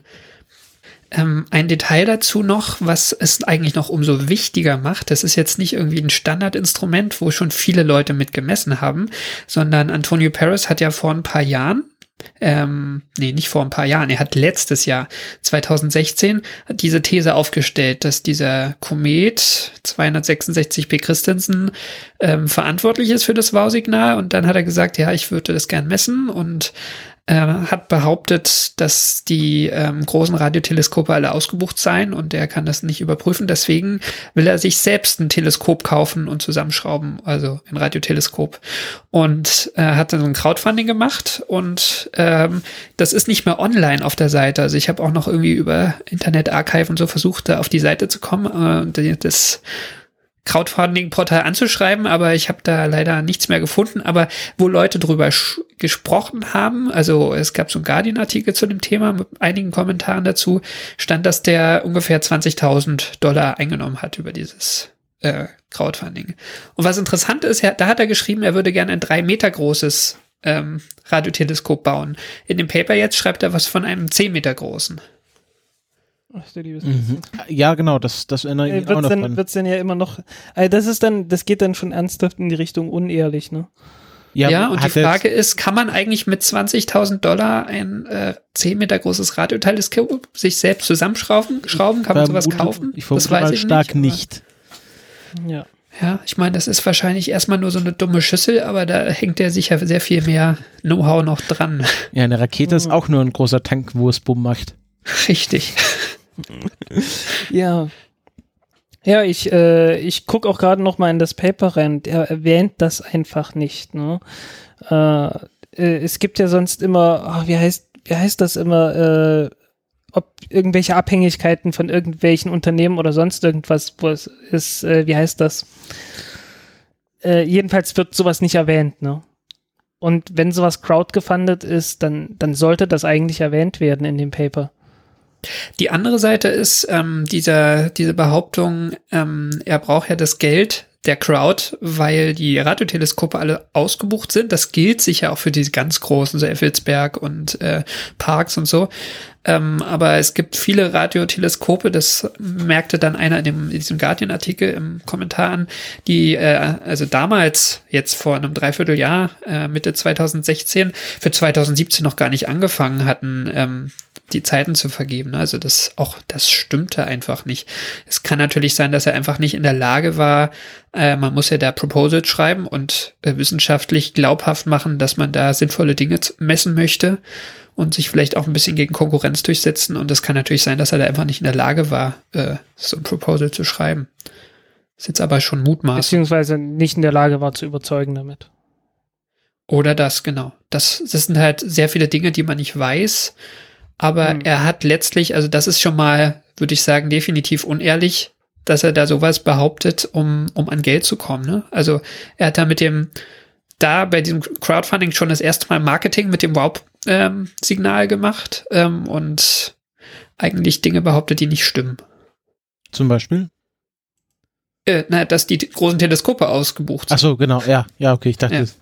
Ja. Ähm, Du sagst aber für 2017, er hat ja, hat ja schon 2016 angefangen mit den Messungen. Also vielleicht war er. Naja, was er machen wollte, ist, ähm, ist übrigens auch ein Punkt, der, der ähm, den ganzen Astrophysikern, die ich gesprochen habe, unklar ist. Er wollte ja, ähm, dieser, dieser Komet war ja Anfang diesen Jahres, Anfang Januar, im, ähm, an der gleichen Stelle im Sternbild Schützen stand er. Ja. Und er wollte deswegen in dieser Zeit nochmal Radiomessungen machen.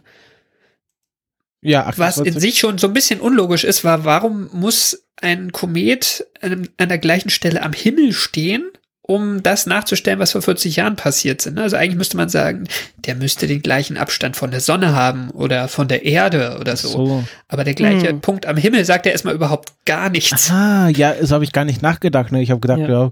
irgendwie vielleicht ist dann irgendwie, vielleicht steht dann irgendwie der, der Solarwind günstig oder sowas, aber stimmt, hast du dich recht, ist ja natürlich alles relativ. Und 40 Jahre, gut, äh, aber trotzdem. Ja, vor allem, weil die, weil die Position der Erde sich natürlich auch ändert. Ja, genau. Mhm, also. Genau. Ah, das ist ja, ich meine, okay, ich meine, es, so ist, es ist ein Fakt, ja? ich sag mal, das ist ein Faktor, der durchaus eine Rolle spielt. Das also wäre eine der Faktoren, die man versuchen kann, konstant zu halten und mal zu schauen, also, ob da irgendwas passiert. Was jetzt konstant halten? Äh, den, den Punkt am Himmel. Kann ja sein, dass das irgendwie äh, was weiß ich. Also das Einzige, Ja, okay, was man, ist was man hm. diesbezüglich, ähm, das, und darum geht es auch in dem Paper, äh, was man diesbezüglich erwähnen, äh, ähm, ähm, erwähnen muss, ist, ähm, es gibt den größten oder stärksten Radiostrahler am Himmel. Das ist äh, Sagittarius Alpha, wie heißt das Ding? Ich, ich, ups, ich, ich weiß es gerade nicht aus dem Kopf. Ähm, es gibt so einen Äh. großen, großen aktiven Galaxienkern. Das ist das mit Abstand hellste Radioobjekt am Himmel. Und das Ding liegt auch im Sternbild Schützen. Deswegen, und der ist auch bei 1420 Callisto? Megahertz aktiv, also auch in vielen anderen Frequenzen. Hm.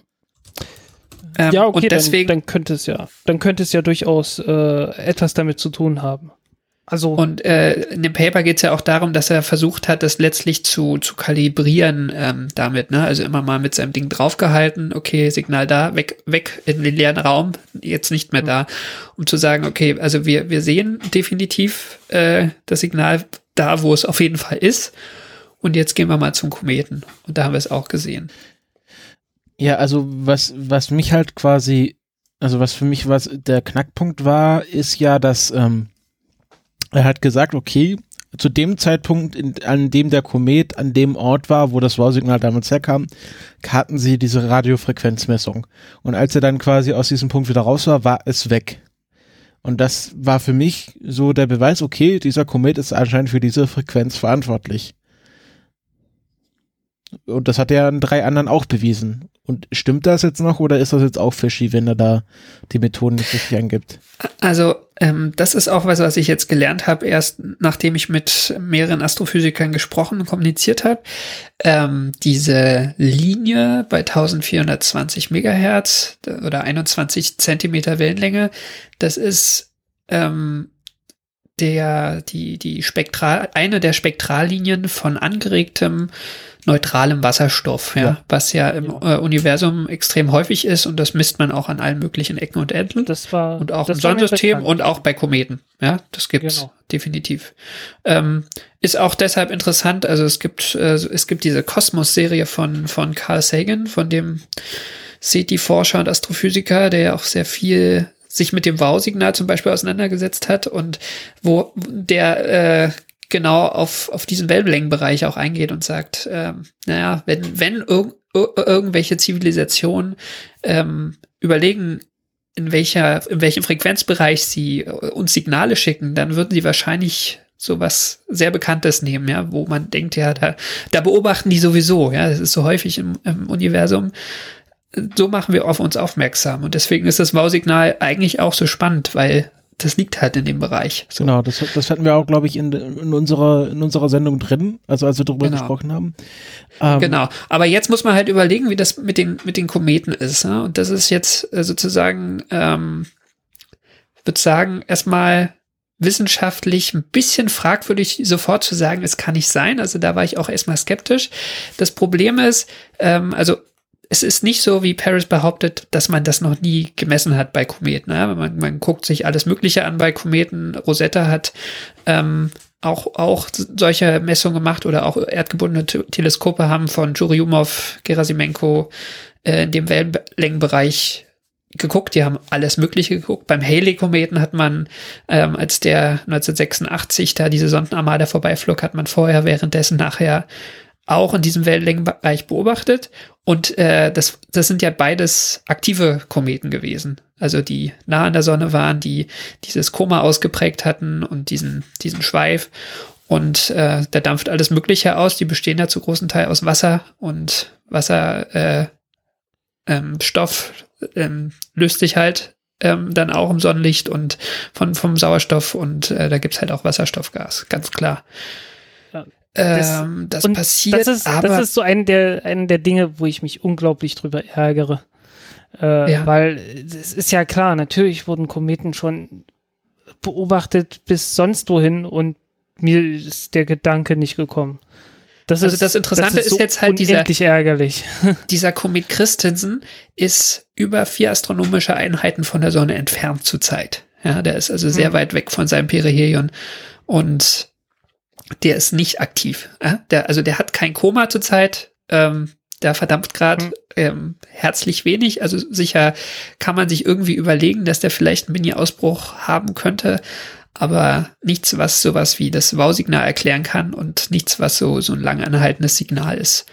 Und ähm, ja, das, das ist, das fand ich aber jetzt als Journalist, der es von außen beobachtet, ein bisschen schwierig, dass sich dann so die, die äh, Radioastronomen hinstellen und sagen, Herr, pure Science, äh, is not, is not active, kann gar nicht sein. So, und kann gar nicht sein, ist natürlich wissenschaftlich erstmal schwierig. Kann ja schon sein, dass es was, was Einmaliges ist hier. Ähm, aber ziemlich unwahrscheinlich zumindest.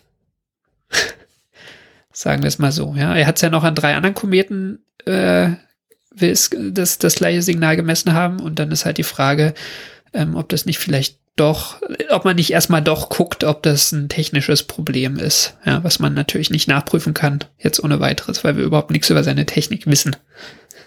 Hm. Jetzt ist die Frage natürlich, was, was lernen wir daraus? Wie, wie gehen wir klüger aus der Sache hervor?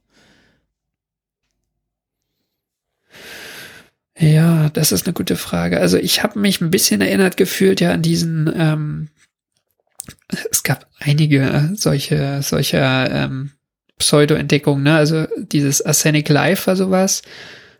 Also äh, Mikro Mikroben auf der Basis von Arsen anstelle von Phosphor.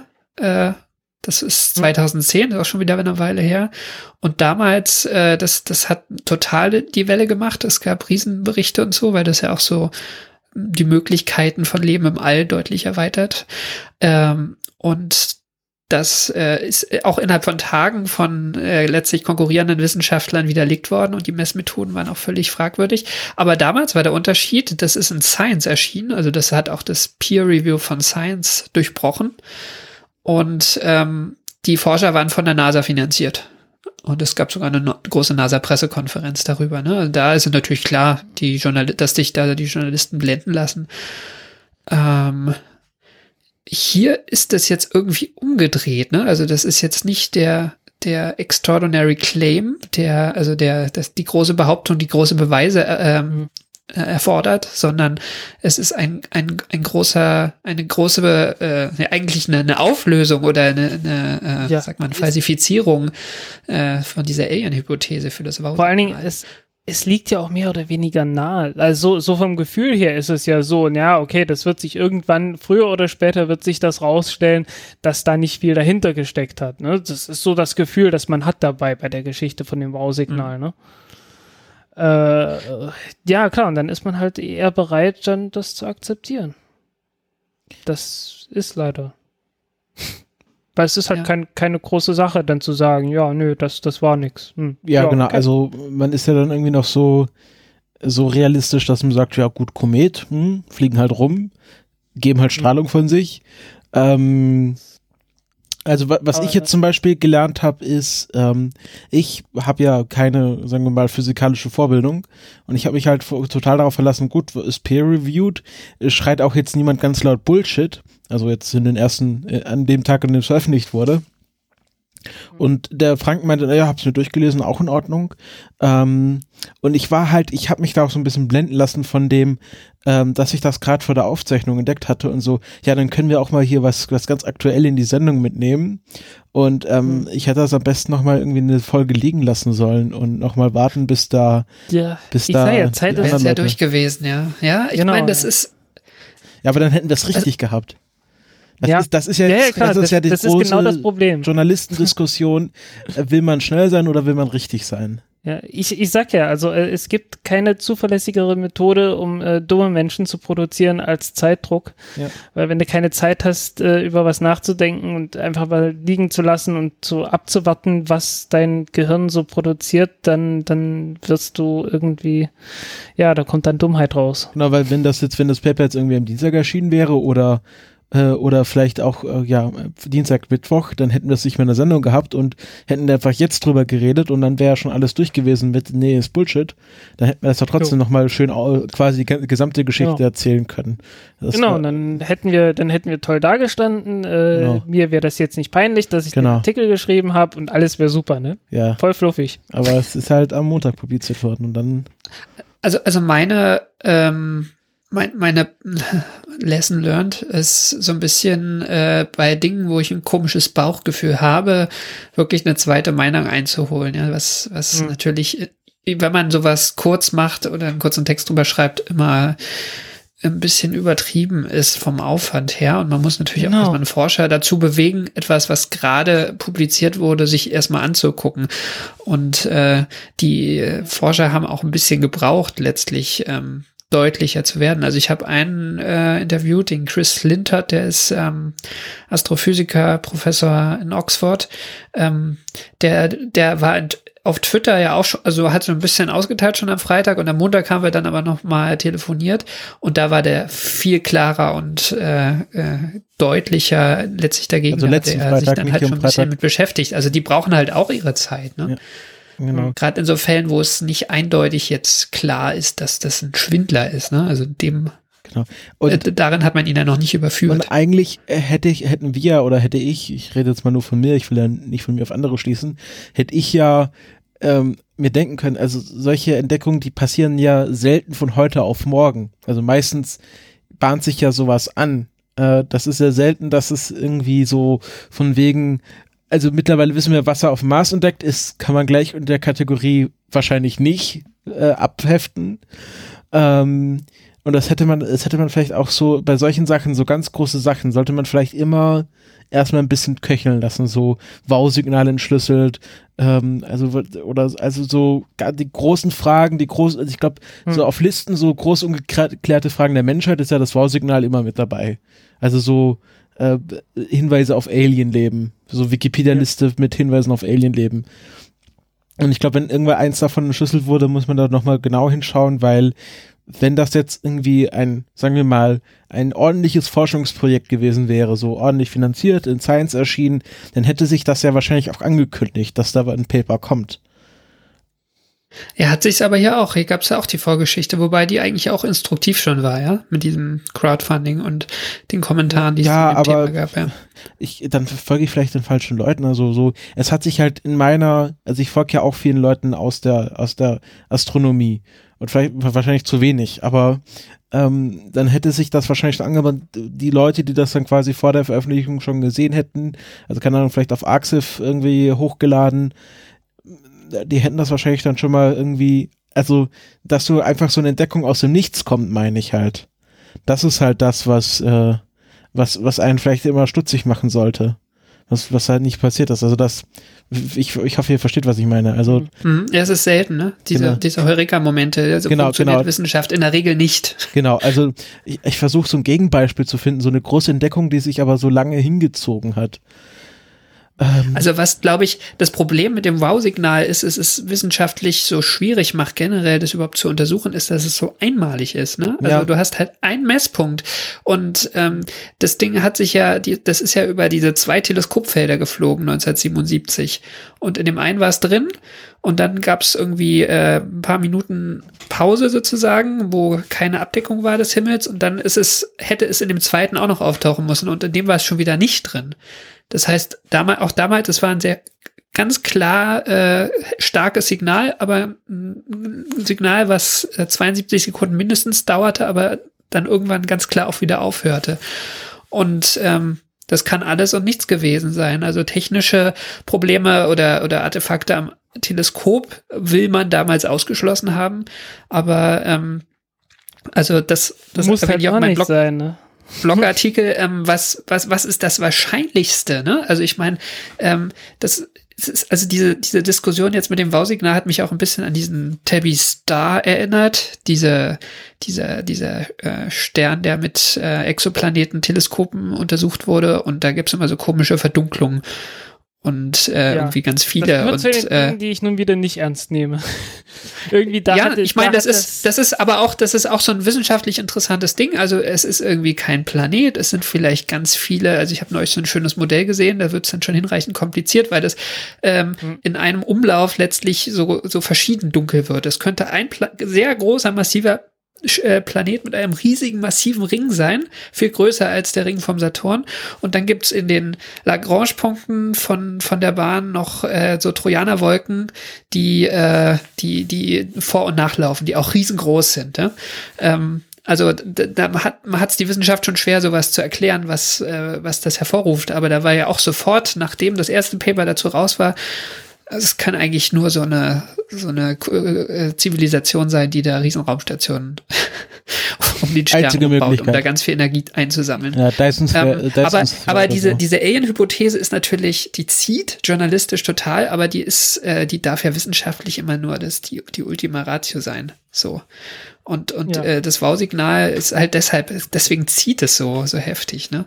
Und, und jetzt, äh, äh, seit, seit, seit 40 Jahren letztlich. Und ich, ich finde halt, man, man muss auch hier sagen, was ist denn eigentlich das Wahrscheinlichste? Und das ist viel wahrscheinlicher, dass einfach ein Stück metallisches Weltraumschrott oder ein metallischer Asteroid, was es ja auch durchaus öfter mal gibt, ähm, total reflektiert hat Richtung Erde, Richtung Teleskop. Ja, das gibt dann halt mal eine Zeit lang eine starke Reflexion und äh, das kann man niemals nachprüfen, ob es das war oder nicht.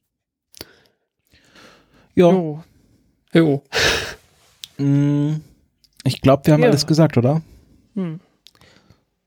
Oder Jo, habt ihr doch so kann man nur noch, kann man halt wirklich bloß sagen, äh, Zeit nehmen und, und irgendwie ein, ein bisschen ist es immer hoffen, dass es nicht nochmal passiert, weil äh, ich glaube, äh, äh, ich, ich bin jetzt Journalist seit, naja, knapp zwei Jahren. Äh, ich glaube, das wird mir immer mal wieder passieren. Was übrigens noch lustig ist, so aus journalistisch, journalistischer Perspektive, ich habe mir so ein Google Alert gestellt jetzt zum Wow-Signal und man hat so schön gesehen, so in der, in der letzten Woche noch äh, alle, ja, es waren Kometen, es waren keine Aliens Mhm. und so weiter. Und dann äh, schwenk, schwenkte das so langsam um zu, es waren vielleicht doch keine Kometen und das ist ein bisschen fragwürdig, vielleicht waren es Kometen, zu jetzt. Mittlerweile ist es wieder auf, ja, vielleicht waren es ja doch Aliens. mh, Ja.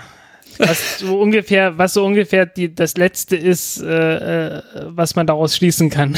Genau, aber wir sind die Diskussion noch nicht los, glaube ich. aber wir sind schlauer geworden, immerhin. ja. ja, genau. Ähm, gut, dann, dann danke ich dir fürs Dasein, Karl, dass du dir die Zeit genommen hast. Sehr gerne. Wie immer sehr erhellend. Ähm, wir, wir, wir leuchten das, das Bat-Signal wieder, wenn wir, wenn wir wieder Not am Mann haben. Ja. Ähm, Du kannst auch gerne Leute an uns weitervermitteln, für den Fall, Genau. dass du sagst, hey, das, das soll mal jemand anders machen. hast, du- hast du denn, hast du denn deine ganzen Astrophysiker, den du auf Twitter folgst, irgendwie in der Liste abgelegt oder so, dass man den auch folgen kann? Also in dem Fall habe ich äh, den Daniel Fischer, der heißt Cosmos for You, Ja, ich äh, glaube, den, geschrieben. den habe ich auch meiner. Ja, ja, der, der macht ja diesen äh, Skyweek äh, Blog, äh, der, der, der bloggt schon seit, was weiß ich, seit 30 Jahren oder so. Der hat schon gebloggt, als es noch keine Blogs gab. Und ähm, der kennt unglaublich viele Leute und der ist halb äh, immer noch am äh, MPI für Radioastronomie. Und deswegen habe ich gedacht, vielleicht kennt er jemanden. Also in dem Fall habe ich einfach Okay. äh, das Netzwerk, ein, ein, ein Knotenpunkt im Netzwerk aktiviert. Das Okay. ist, also ich habe jetzt keine, ich habe eine äh, Weltraum ähm, aber die ist da auch nicht zielführend. Also in dem Fall musste ich auch Hm. graben. Es ist ja, ja, Radioastronomie ist halt auch sehr spezielles Feld letztlich. Ist ja alles ein Ja. bisschen, also irgendwie, umso tiefer man geht. Gut, dann, äh, äh, ich glaube, wir schneiden das jetzt so in die Mitte der Folge rein, von dem her äh, kann der Karl jetzt Tschüss sagen, also, aber wir sind dann gleich wieder da. Genau. also genau. dann äh, auf Wiedersehen. Karl, und äh, wir geben dann weiter an Zukunfts-Christopher und Zukunfts-Frank. Jo. Mögen die beiden viel Spaß haben bei Genau. der Sendung. Spaß gehabt haben werden, Foto, Foto 3 Präsenz. Genau. Okay, bis So. dann. Tschüss. Tschüss. Ciao, Karl. Das war unser Gespräch mit dem Karl. Ich hoffe, damit äh, sind auch alle Ungereimtheiten äh, aus der Welt geschafft. Ähm, demnächst, äh, das nächste Mal werden wir dann die Sache nochmal im Zweifelsfall ein bisschen liegen lassen und nicht sofort reinspringen. Aber jetzt äh, will der Frank uns noch mal uns zu einer anderen Rakete was erzählen, nämlich zu einer ganz niegelnagelneuen. Genau. Äh, ungefähr genauso niegelnagelneu wie die indische GSLV Mark III, über die wir vorhin schon gesprochen haben. Nur eben von weiter südlich, noch weiter südlich als Indien, nämlich Neuseeland, äh, die Elektron-Rakete.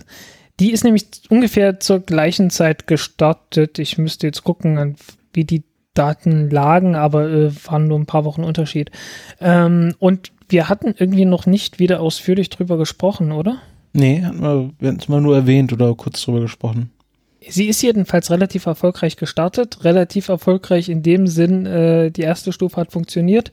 Die zweite Stufe hat mehr oder weniger funktioniert. Ähm, also die erste Stufe hat mehr oder weniger funktioniert. Ähm, und naja, es, es ist für, ein, für einen Testflug ist es doch sehr, sehr manierlich gewesen.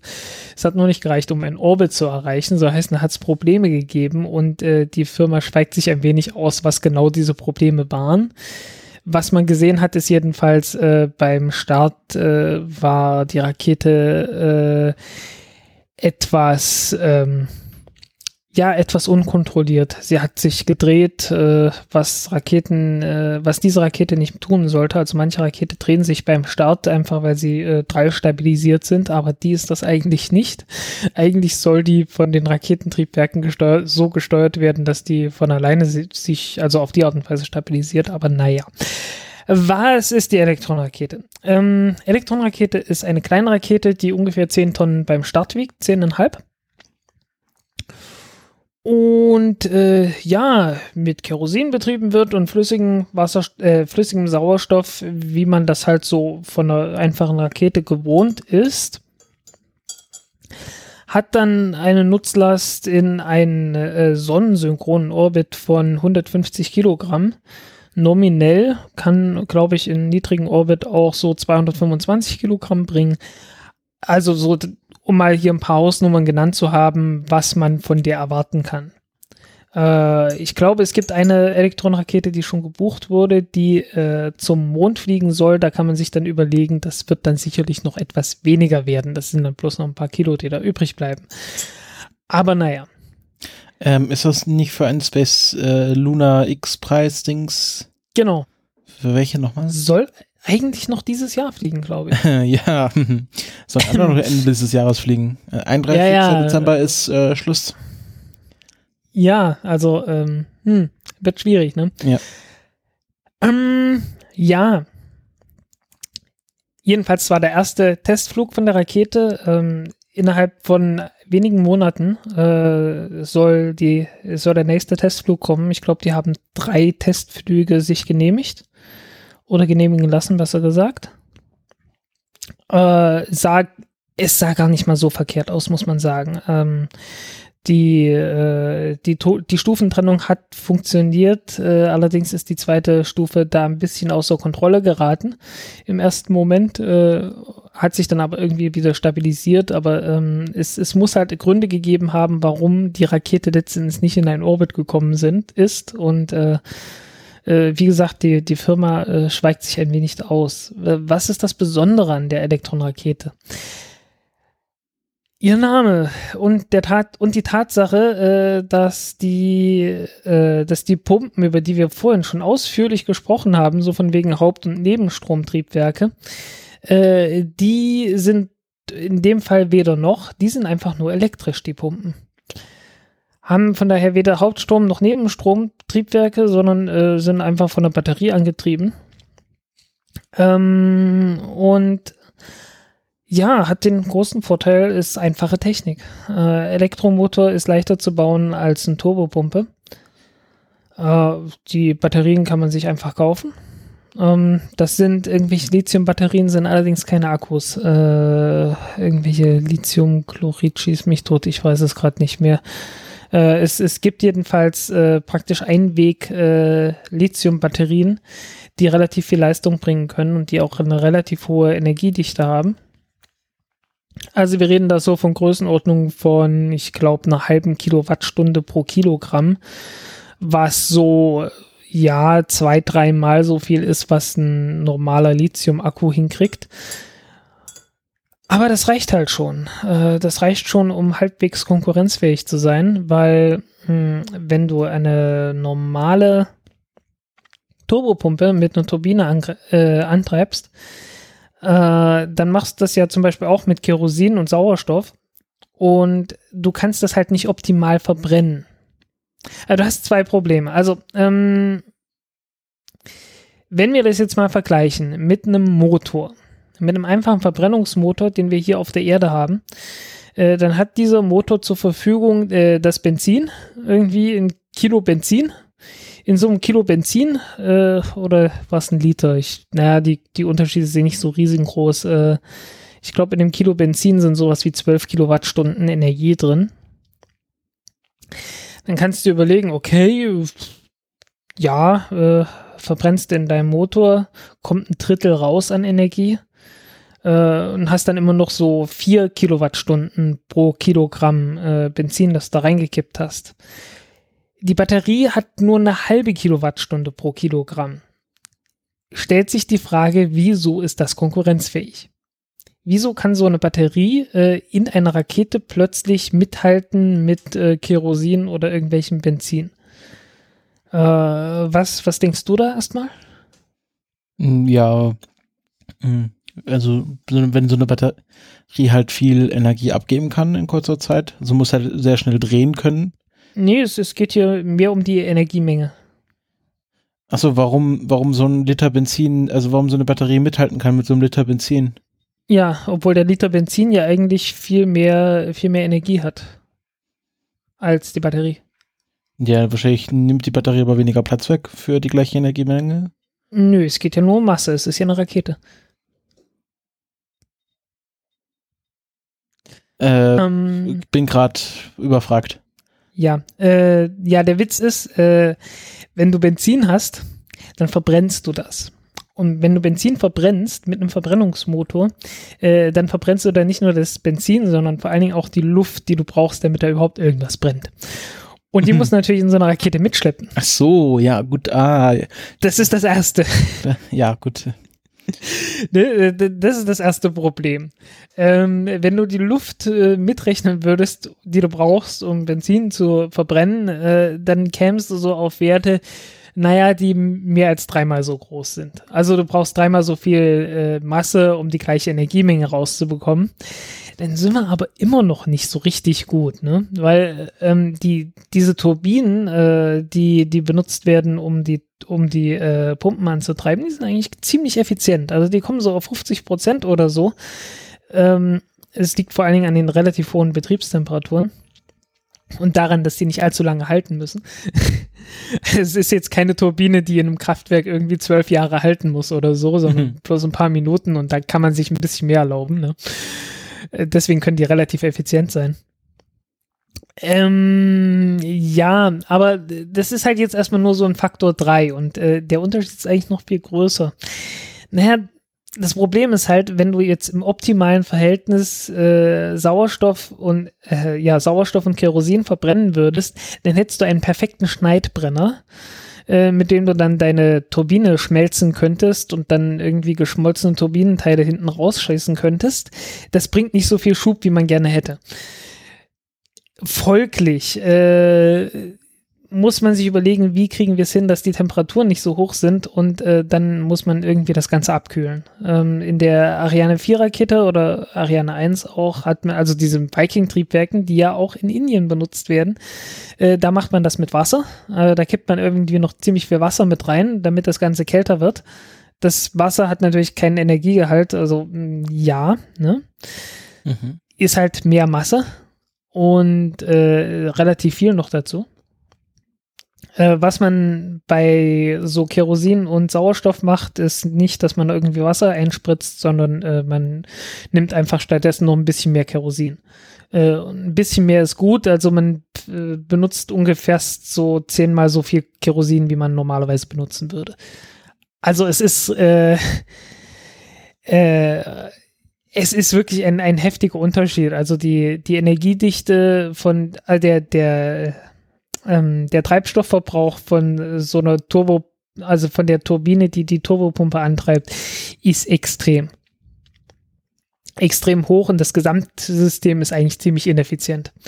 Und deswegen ist es möglich, dass äh, die aktuellen Batterien, die man so hat, äh, durchaus mithalten können mit der Energiedichte. So fast zumindest. Und dass man da eine, eine relativ, einen relativ ordentlichen Druck in der Brennkammer entwickeln kann äh, mit Batterieantrieb. Und halt, wie gesagt, äh, in der Entwicklung sehr viel äh, billiger, auch in der Herstellung billiger. Und ähm, ja, das ist halt äh, der Hintergrund von der Elektronrakete. Hm, ein Start kostet sowas wie 5 Millionen Dollar. Das ist in Anbetracht der relativ niedrigen Nutzlast allerdings immer noch ziemlich viel. No, also äh, die, äh, ich glaube, die, die Falcon 9 Rakete ist mindestens ein Zwölftel, warte mal, die Elektronrakete ist, glaube ich, zwölfmal so teuer wie die, wie die Falcon Rakete bezogen auf die Nutzlast. Also, ähm, ja. Ähm, Der Witz, warum man sowas verkaufen kann, ist halt einfach, äh, lass mich mal ganz kurz Ja, noch das ja. ausführen. Äh, der Witz, warum man so eine Rakete verkaufen kann, ist, dass kleine Satelliten relativ schwierig äh, äh, zu platzieren sind im Orbit, wenn man sich irgendwie vorgestellt hat, ich will jetzt meinen Satelliten in genau diesen Orbit äh, platzieren. Weil äh, es gibt einfach kaum kleine Raketen, so heißen, die müssen immer als Passagier mit irgendwas anderem mitfliegen. Und wenn nicht zufällig irgendwas genau dahin fliegt, wo man hin will, äh, dann hat man Pech. Das ist immer so dieses Anhalterprinzip, ne? Per Anhalter in den Orbit. Mhm. Ja. Ähm, meine Frage, also das sind jetzt einfach ganz normale Lithium-Ionen-Batterien. Also normal wahrscheinlich nee, nicht, aber nee, nee, ach, frag mich jetzt nicht, ich komme gerade nicht drauf, wie die, äh, wie die Dinger heißen. Äh, also, aber schon Lithium-Ionen in irgendeiner Weise. irgendwas mit irgendwas mit Lithium ist es. Ähm, ähm, ähm, muss kurz, ich muss kurz gucken, wie die heißen. Thio, Thionylchlorid, ne? Glaube ich. Ja, genau. Lithium-Thionylchlorid. Mhm. Du wolltest wissen, Lithium-Thionylchlorid, okay. Glaube ich Aber das, zumindest. die arbeiten waren. schon mit, mit Batterien. Das sind keine Kapazitoren. Wie nennt man die auf Deutsch? Kapac Äh, der Kondensatoren. Also da wird nicht ein riesiger Kondensator aufgeladen, der dann die Energie auf einen Schlag abgibt. Nee, nee, das sind, das sind einfach bloß ganz normale Batterien, so wie du halt irgendwie eine, eine, eine Batterie für ein, was weiß ich, für ein Hörgerät oder sonst was kaufen kannst. Äh, nicht aufladbare Batterien sind ja heutzutage nicht mehr so häufig anzutreffen, wie das noch in meiner Jugend Also der keine Fall war. Akkumulatoren, keine Akkus. Genau, keine Akkus, sondern so Einwegbatterien halt. Ah, äh, okay, also so sehr große ah, Der Doppelarbeiter. große Einweg sind halt, werden die, ich meine, die Dinger stürzen dann ins Meer und äh, dann redet man nicht mehr drüber. Auch gedacht, dass man da, also eigentlich sollte man ja keine Batterien ins Meer werfen. Ja, äh, ich weiß gar nicht, was da alles noch drin ist in diesen Lithium-Thionil-Dingern. Äh, also klar, Schwefel und, und irgendwie Chlor, was halt alles Zeugs ist, dass du im Meer sowieso hast. Lithium sowieso. Lithium ist jede Menge im Meerwasser. Äh, ich weiß aber nicht, ob da nicht noch irgendwas anderes sein könnte. Da wären auf jeden Fall die Fische nicht schizophren. Äh, ja. Gut zu wissen, ne? Schizophrene Fische. Hm. Äh, okay. Ähm, Heute etwas unkoordiniert mal wieder. ja, ich finde es eigentlich ganz gut. Also ich ko- sind koordinierter als sonst. Ähm, hast du noch was zur Elektronenrakete? Klangst du fertig? Ähm, Elektronenrakete. Wie gesagt, es bleibt noch abzuwarten. Ähm, der erste Flug sah für einen Testflug echt gut aus. Man denke so an SpaceX. Äh, SpaceX hat den, also den beim, beim ersten, äh, der erste Start der Falcon 1 Rakete. Äh, man erinnert sich vielleicht der ein oder andere daran, äh, das Ding ist gestartet und nach, ich glaube, 37 Sekunden explodiert, weil eine Treibstoffleitung undicht war. Und sie war undicht, weil man dort eine Mutter benutzt hat. Diese Mutter bestand aus Aluminium und weil man damals noch äh, in Qualine, also in irgendeinem äh, äh, Atoll mitten im Pazifik, was halt so ein typischer amerikanischer Militäraußenposten ist, wo irgendwelche Raketen gestartet werden, äh, da stand die Rakete halt die ganze Zeit rum und See Seeluft ist zwar gesund irgendwie, sagt man ja, aber sie ist nicht gesund für Aluminiummuttern. Äh, die ist daraufhin korrodiert durch das Chlor und so weiter und äh, ja, da ist da was kaputt gegangen und dann hat man Chlor sich ein wenig im, an den Kopf gegriffen Meer? und gesagt, naja, Chlor, klar, äh, äh, weil, weil Salz und so. Ach so, ja. Ne.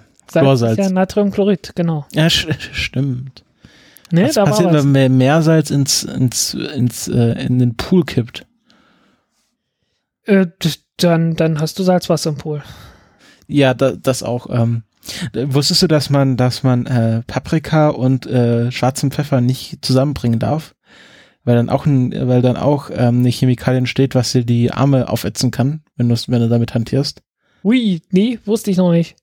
Also Ähm, jetzt wisst ihr das. Ich habe nur, ge ich hab nur gemerkt, äh, wenn ich, äh, wenn ich mit äh, einem nicht Edelstahlmesser, sondern so mit so einem Eisenmesser äh, Pepperoni schneide, dann haben die die Tendenz zu rosten. Ja, Das finde ich sehr, alles Hat- halt, das alles halt Chemie. Das wusste ich nicht und ich habe keine Ahnung, warum das ist. Ich muss da irgendwann mal recherchieren, warum das so ist. Hm, vielleicht haben wir ja vielleicht einen Chemiker im, im, im, in der Sind Hörerschaft. Chemiker Ich wüs- anwesend. Ist ja ein Chemiker anwesend. Ich will wissen, warum meine Pepperoni meine Messer verrosten Vielleicht lässt. ist Capsaici- Capsaicin, also sind die scharf das oder wohl nicht scharf? nicht, wahrscheinlich irgendwas anderes. Die sind recht scharf. Ja, also das vielleicht- ist so eine klassische, so von Kaufland, einfach bloß so ein Glas mit Pepperoni halt.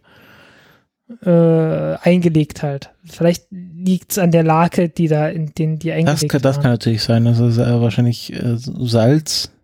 Ja, wahrscheinlich. Ähm, ja, wenn du durch bist, Hey, wir sind, wir haben den, wir sind zu, wir sind von SpaceX zu Pepperoni gekommen und, sind jetzt wieder wieder in der. Raumfahrt. genau. Sehr schön. Genau, und jetzt kommt, weil ich ja kein Thema hatte, habe ich die Meldung vorbereitet. Ich habe jetzt sozusagen so ein Kessel buntes an äh, Raumfahrt dabei. Und wir fangen natürlich wie immer mit SpaceX an. Hey, hey. nee, Ähm, warte mal, du hattest noch was mit einer kleinen Rakete gehabt. Wir hatten jetzt gerade schau doch, mal in den Rakete, schau doch mal den Ablaufplan.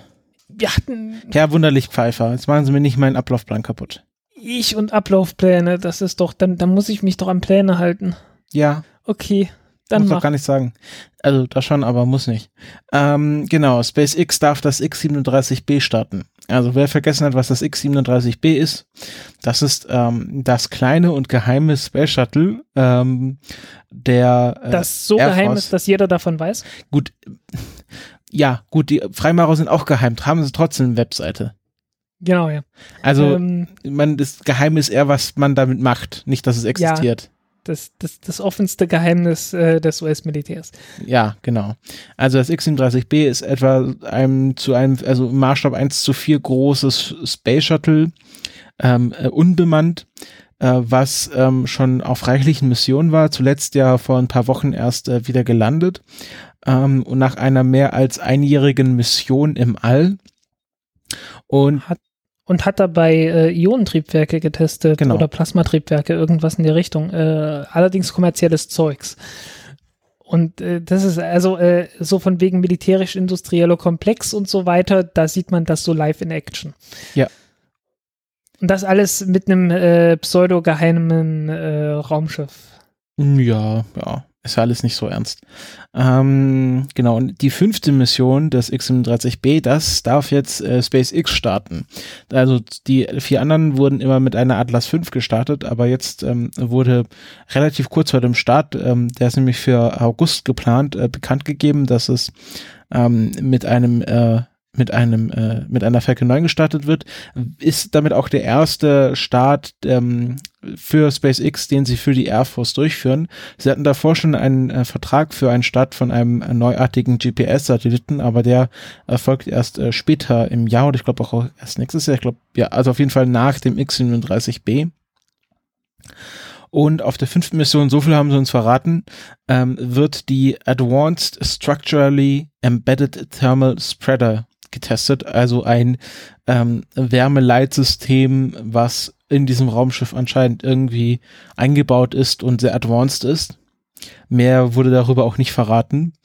Ähm, was so ganz interessant ist, ist ja die Frage, warum, äh, warum sind sie jetzt von, äh, von der Atlas V auf die Falcon angegangen? Also äh, wollte die ULA nicht mehr und anscheinend wollte sie schon gerne. Ich sage, ich erwähne dazu immer wieder mal rocketbuilder.com. Warum? Wegen den Preisen. Warum? Weil das, ja, das ist die Seite von der ULA und da kannst du dann gucken, was für Preise dahinter sind. Da, Ja. da gibt's auch irgendwie diese Terms and Conditions irgendwo und da steht dann nochmal alles, was da nicht dabei ist. Und äh, ja, also die sind halt irgendwie doppelt bis dreimal so teuer oder so. Es war doch nicht, war da nicht neulich irgendwie so, ging so eine Rechnung von Ast, es gab, ein- genau, es gab einen Artikel von Astechnica, die behauptet haben, ein ULA-Start kostet 493 Millionen Dollar. Äh, Und ja, dann- kommt drauf an, welcher. Also, Genau, ja, nee, nee. also Delta 4 Heavy oder so auf jeden Fall. Ja. Und dann ähm, hat sich Tori Bruno beschwert, dass Mathem äh, Ars Technica sich da irgendwie verrechnet hat. Und dann hat äh, Elon Musk ein bisschen Tori Bruno gef gefrotzelt. Ähm, also muss man auch nochmal aufbearbeiten, was da passiert ist. Auf jeden Fall, ähm, die ULA wurde anscheinend erst gar nicht gefragt. Also Tori Bruno hat so gesagt, ja, sie haben die Chance nicht bekommen, mitzubieten bei diesem Start.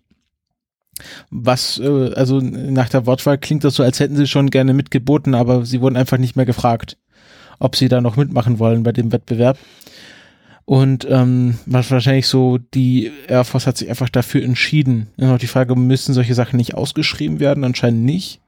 Also in Europa muss ja das irgendwie Ja, dann gleich europaweit ja ausgeschrieben lange- werden. Ja, es gab ja lange, lange äh, Zeit, äh, die ja, es gab ja lange Zeit die, die, die für äh, ja den Standard, dass halt niemand gefragt wurde, weil es gab ja sowieso bloß das Monopol und äh, dann wurde das an die vergeben, von daher ist das ein bisschen späte Gerechtigkeit. Hm, ja. Äh, es kann allerdings auch sein, dass das äh, jetzt einfach bloß die Trump-Administration äh, beschlossen hat, zu sagen, äh, ULA ist irgendwie Old Space und jetzt wird nur noch SpaceX gefragt. Das Ich meine, ähm, naja, äh, du, ein gewisser Elon Musk war in einem dieser Beraterstäbe gewesen. Es ist ja, er hat ja nach dem, nachdem sie aus dem Paris Da ist er raus, ist ja. er unter Protest ausgetreten. Ja. Also, also äh, Headline ist, Na, aber äh, ich, ich glaube, äh, es, es passt in die Ideologie von Trump mit rein. Das zu sagen, so ist. Ja, gut, weiß man nicht. Also Headline ist, ähm, SpaceX startet Ende August oder im August ähm, das X-37B. Ähm, wird wahrscheinlich auch äh, wieder gefilmt, verbreitet. Also klar, man sieht dann, ich weiß nicht, ob sie in, dem Fall, nee, werden es wahrscheinlich auch nicht zeigen, wie das ausgesetzt wird. Ist ja dann trotzdem alles geheim. Ja, schön wäre es natürlich. Ja. Äh, Wir, wir Vielleicht- wissen ja, wie es vielleicht aussieht. können sie es ja, vielleicht können sie es ja, vielleicht können sie es ja irgendwie äh, die Leute überre überreden, dass sie das mal zeigen. Ja. weil äh, die Nutzlastverkleidung von dem äh, von dem Raumschiff selber, äh, die bleibt ja zu und äh, die Bilder, wie das Ding ausgesetzt wird, äh, die wären mit Sicherheit ikonisch und also ich ich äh, früher oder später, naja, ich weiß es nicht. Oder die freuen sich halt, dass sie es geheim halten können. Ja, denke ich. Kann ja schon. auch sein. Ja. Gut, das war die SpaceX, äh, die SpaceX-Meldung für diese Folge. Äh, kommen wir zur NASA selber. Die haben nämlich zwölf neue Astronauten und Astronautinnen vorgestellt. Ähm, was man halt so macht, äh, neue Astronautenklasse. Ähm, das ist offiziell die NASA Astronaut Group 22, also seit den Mercury 7, glaube ich, äh, dann halt die 22. Ähm, Klasse an Astronauten, wenn ich nichts ähm, Falsches sage, denke ich schon, sonst würden sie es ja wahrscheinlich nicht so Machen die das alle drei Jahre oder wie? Ja, könnte hinhauen. Ja, wären dann 66 Jahre. Ja, genau. Na, ab, äh, naja, 51? Was denn, vielleicht gibt's NASA Nee. Astronaut Group One, gibt's das? Nee, äh, NASA Astronaut Group One war nämlich die Mercury 7. Genau. Äh, also so alle drei Jahre haut nicht ganz hin, aber so im langfristigen Schnitt so ungefähr. Ja, gut. Vier Jahre, sagen wir mal. Vier, drei, drei Nee, weniger, weniger. Ah, zwei äh, Jahre. Äh, weil ansonsten wäre ich doch, äh, ansonsten, äh, ansonsten hätten die die erste schon 1951 haben müssen. Und 1951 hatten wir noch keine offizielle, gab es noch nicht mal die NASA. Ja, gab's die Na NACA.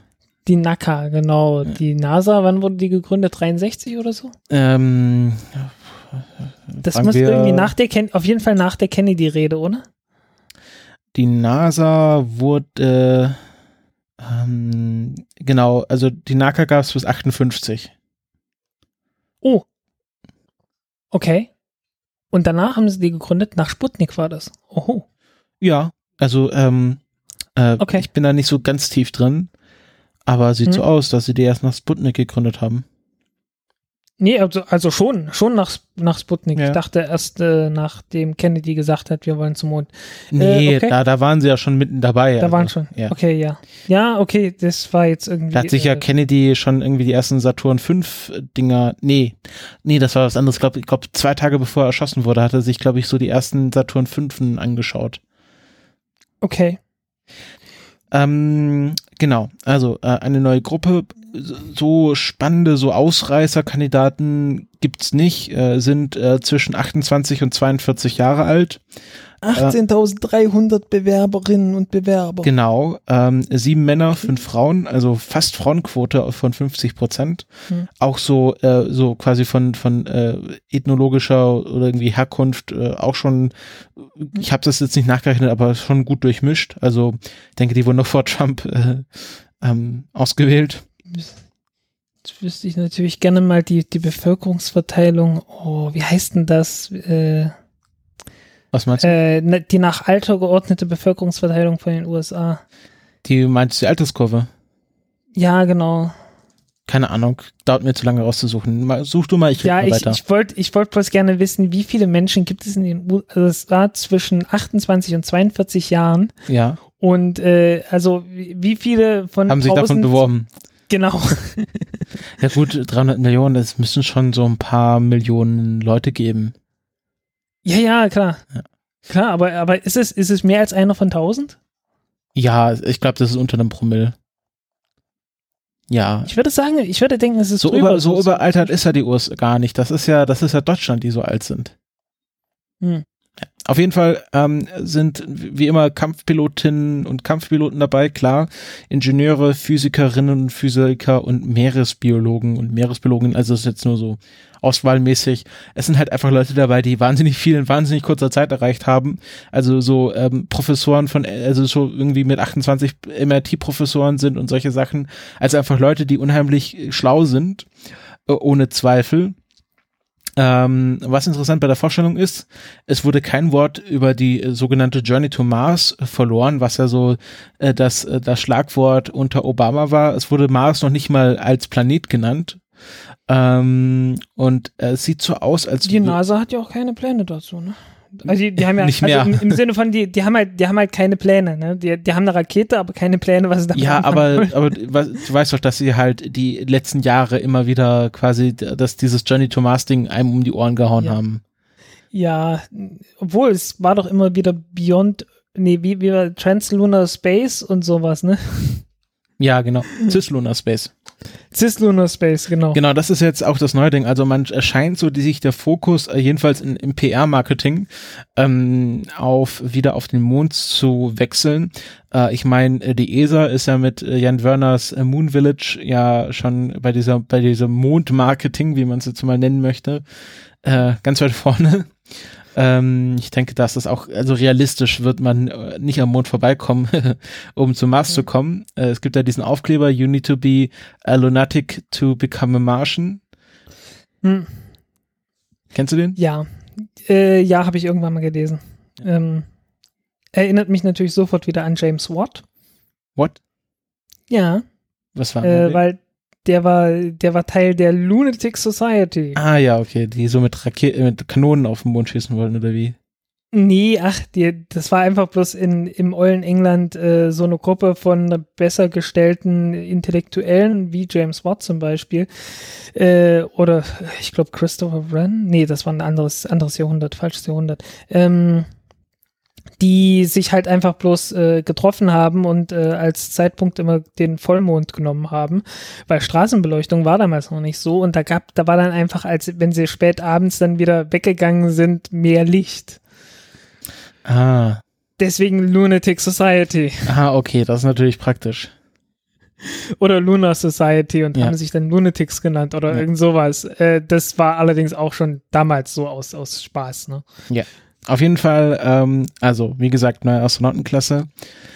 Kann man sich mal auf der, auf der Seite der NASA sich da durchklicken durch die Fotos. Ähm, ganz lustig, dass alle, auch wenn sie nicht bei der US Air Force sind, äh, im, äh, vor allem vor allem Kampfjet fotografiert wurden. Ähm, äh, weil die NASA hat ja auch eigene Kampfjets. Ich meine, braucht man schon eine Fliegerausbildung. Ist ja auch, äh, ist ja auch die, die, äh, was war das? National Aer Aeronautic and Space. Genau, also ne? das, äh, das eine A, da steht nicht für awesome. Ja, genau. Genau. Ähm, ich habe mich ja Obwohl neulich das, mal, obwohl das für Amerika ja, äh, naja, egal. ich habe mich ja neulich mal gefragt, was eigentlich dagegen spricht, ähm, querschnittsgelähmte Astronauten einzusetzen. Äh, Kontinenz? Naja, die haben ja sowieso Windeln an. Und querschnittsgelähmt Okay. bede- bedeutet ja nicht Ah. unbedingt, dass du äh, inkontinent bist, beziehungsweise da, also es Es ist, ja, die, ist die Frage, ist die Frage. Also manche sind, manche sind halt einfach bloß gelähmt und haben, ja, oder generell Leute, die halt so, Äh, keine Ahnung, äh. Muskelatrophie in den Beinen haben. Also ich frage Ja. mich halt, also, na gut, äh, hier, hier Dingen, Stephen Hawking will ja. ja, stimmt, genau. Seit Ewigkeiten. Ja, also ich frage mich halt, ob das einfach jetzt nicht irgendwie vielleicht mal, also ich meine, das gibt ja auch sehr kluge Menschen, die wahrscheinlich auch sehr viel leisten können im Weltraum, die halt einfach im Rollstuhl sitzen aus diversen Gründen. Ja, also ich, ich finde diesen, diesen, diesen Fitnessfetisch bei den Astronauten sowieso irgendwie etwas merkwürdig. Ähm, Ja, das ist halt noch damals, als die, Mer die wollen halt alle so ein bisschen wie die Mercury 7 sein, so diese All-American Boys und jetzt auch Girls mal nach 20 Jahren dann. Ähm, ja, ich weiß es nicht. Also ich, ich finde das, ich finde das merkwürdig, weil ich glaube, so groß sind die Anforderungen nicht und wir sind leider, äh, da ist das etwas zu spät, um den Thomas Reiter zu fragen. Äh, also wie er das einschätzt, ist wie, wie die, wie die Anforderungen Naja, ich glaube, ich glaub, du musst schon fit sein halt dafür, aber Also fit ja, aber, aber nicht, nicht, nicht übertrieben. die Sache, die ich irgendwie. meinte, ist halt, du musst nicht unbedingt laufen können, um in, ins Weltall zu fliegen. Du Ah. musst genau genommen gar nicht laufen können, um ins Weltall zu fliegen. Weil Ja. da schwebst du ja sowieso Bist nur ja, rum. Bist, genau. Bist sowieso bloß Passagier. Ähm, Genau. Also Ja. eigentlich müsste man sich, müsste man äh, ein nur, weil wenn du halt landest, wirst du sowieso rumgetragen. Ja. Ähm, es sei denn, du landest und der Helikopter findet dich nicht. Gut, bist ja nicht alleine. du und du bist noch in der Wildnis und äh, äh, musst dich dann gegen, gegen Wölfe wehren, was ja mal passiert ist. Ja, deswegen äh, gab es, glaube ich, Waffen an, an Bord der Soyuz. Ja, die wurden, die wurden irgendwann in 80, äh, in 80er Jahren oder 90er Jahren wurden die dann abgeschafft. Ähm, gibt Videos davon. Äh, ich ich werde mal auf YouTube irgendwie rumgrasen. Ich meine, es gibt amerikanische Waffennarren mehr als genug, äh, die auch mal ihre Hände an sowas bekommen haben. Das Ding ist ziemlich faszinierend. Äh, also da ist, da ist eine Schrot, also du, du hast dort die Möglichkeit, irgendwie Schrotpatronen abzufeuern, du hast äh, Signalpatronen, äh, du hast äh, der so eine so eine Schulterstütze, die aber gleichzeitig auch äh, ein Messer ist und so weiter. Also, das Ding ist ziemlich faszinierend. Gut, das war's zur Astronauten, zur neuen Astronautenklasse der NASA. Ähm, ach, wieder was zu SpaceX, habe ich das irgendwie nicht gruppiert diesmal. Auf jeden Fall, ähm, äh, SpaceX ist ja letztes Jahr eine Rakete um die Ohren geflogen. Ähm, nämlich, äh, Genauso wie vorletztes Jahr. Mal gucken, ob diese Tradition hält. Genau, letztes Jahr war es der Amos 6 Satellit, ähm, der, der, also nicht der Satellit selber, sondern die Oberstufe, die beim Betanken äh, falsch betankt wurde und äh, also äh, schon geplant, aber das hatte irgendwie einen Fehler, den sie halt danach ausgemergelt haben und dann ist die Rakete beim Betanken explodiert. Und ähm, das äh, Space Launch Complex 40 PET mh, wo die Rakete drauf stand, wurde doch mehr oder weniger stark beschädigt. Nicht komplett zerstört, ähm, aber muss es halt repariert werden. Wird halt ziemlich, wird halt ziemlich heiß dabei. genau. Wenn, Ähm, so, Und ähm, wenn du so ein paar hundert Tonnen, na nicht ein paar hundert Tonnen, aber so 100, 130, 100 Tonnen Kerosin hast, die dann mal eben relativ schnell verbrennen, das, das wird recht heiß. Ja. Genau, und SpaceX hat jetzt angekündigt, dass sie die, dieses S SLC 40, also Space Launch Complex Launchpad 40, ähm, langer Name, ähm, dass sie das bis zum Ende des Sommers reparieren wollen. Und das ist ein ganz wichtiger Indikator, ähm, wann sie die Falcon Heavy, also den ersten Flug der großen Falcon-Rakete, äh, machen wollen, weil das ist der Hauptgrund, warum die noch nicht geflogen ist zurzeit. Und nicht, weil das, äh, wie man annehmen könnte, von dort aus fliegen soll, sondern weil man ähm, dieses äh, Pad, was sie kaputt gemacht haben, das brauchen sie für die ganzen anderen Falcon 9 Missionen, weil das Launchpad ähm, 39A, also wo jetzt gerade die Starts von SpaceX stattfinden, ähm, ist ja dieses historische, wo er schon Apollo 11 von gestartet ist, hat glaube ich jetzt gerade den, den 100. Start hinter sich.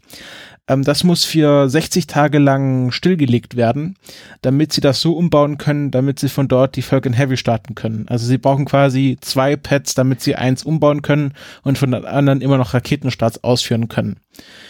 Ah, okay. Genau. Ähm, und was jetzt dort gemacht werden muss, ist nämlich der Tail Service Must, also ähm, Tail, also das untere Ende gibt es so kleine äh, Service-Masten, die ähm, äh, ich glaube nicht in dem Fall, aber beim zum Beispiel beim ähm, Space Shuttle hatten sie auch die äh, Holding Clamps dort angebracht. Auf jeden Fall sind das so kleine Masten, wo halt, ähm, wie schon gesagt hat, Service ähm, ist halt Tankschläuche und alles Mögliche wird dann halt an die Rakete von dort angedockt. Und ähm, die sind nicht so stark in die Mitleidenschaft ge gezogen worden, weil halt die Rakete am oberen Ende explodiert ist. Ähm, aber SpaceX hat sich jetzt dazu entschieden, die doch komplett auszutauschen, weil das einfach günstiger und schneller geht, als zu schauen, wie man halt diese Teile dann noch reparieren kann. Mhm. Klar, muss halt nur ein neues Teil bestellen, anstatt irgendwie lauter Einzelteile für das alte Teil. Ähm, genau, und SpaceX nimmt immer noch einen Falcon Heavy Start für Late Summer. Ähm, aber im NASA Spaceflight Artikel. Also sagen wir mal September. Ja, genau, meinten sie auch, wird also eher Herbst werden. Jo. Genau. Mm, also das wollen sie bis Ende des Sommers auf jeden Fall reparieren.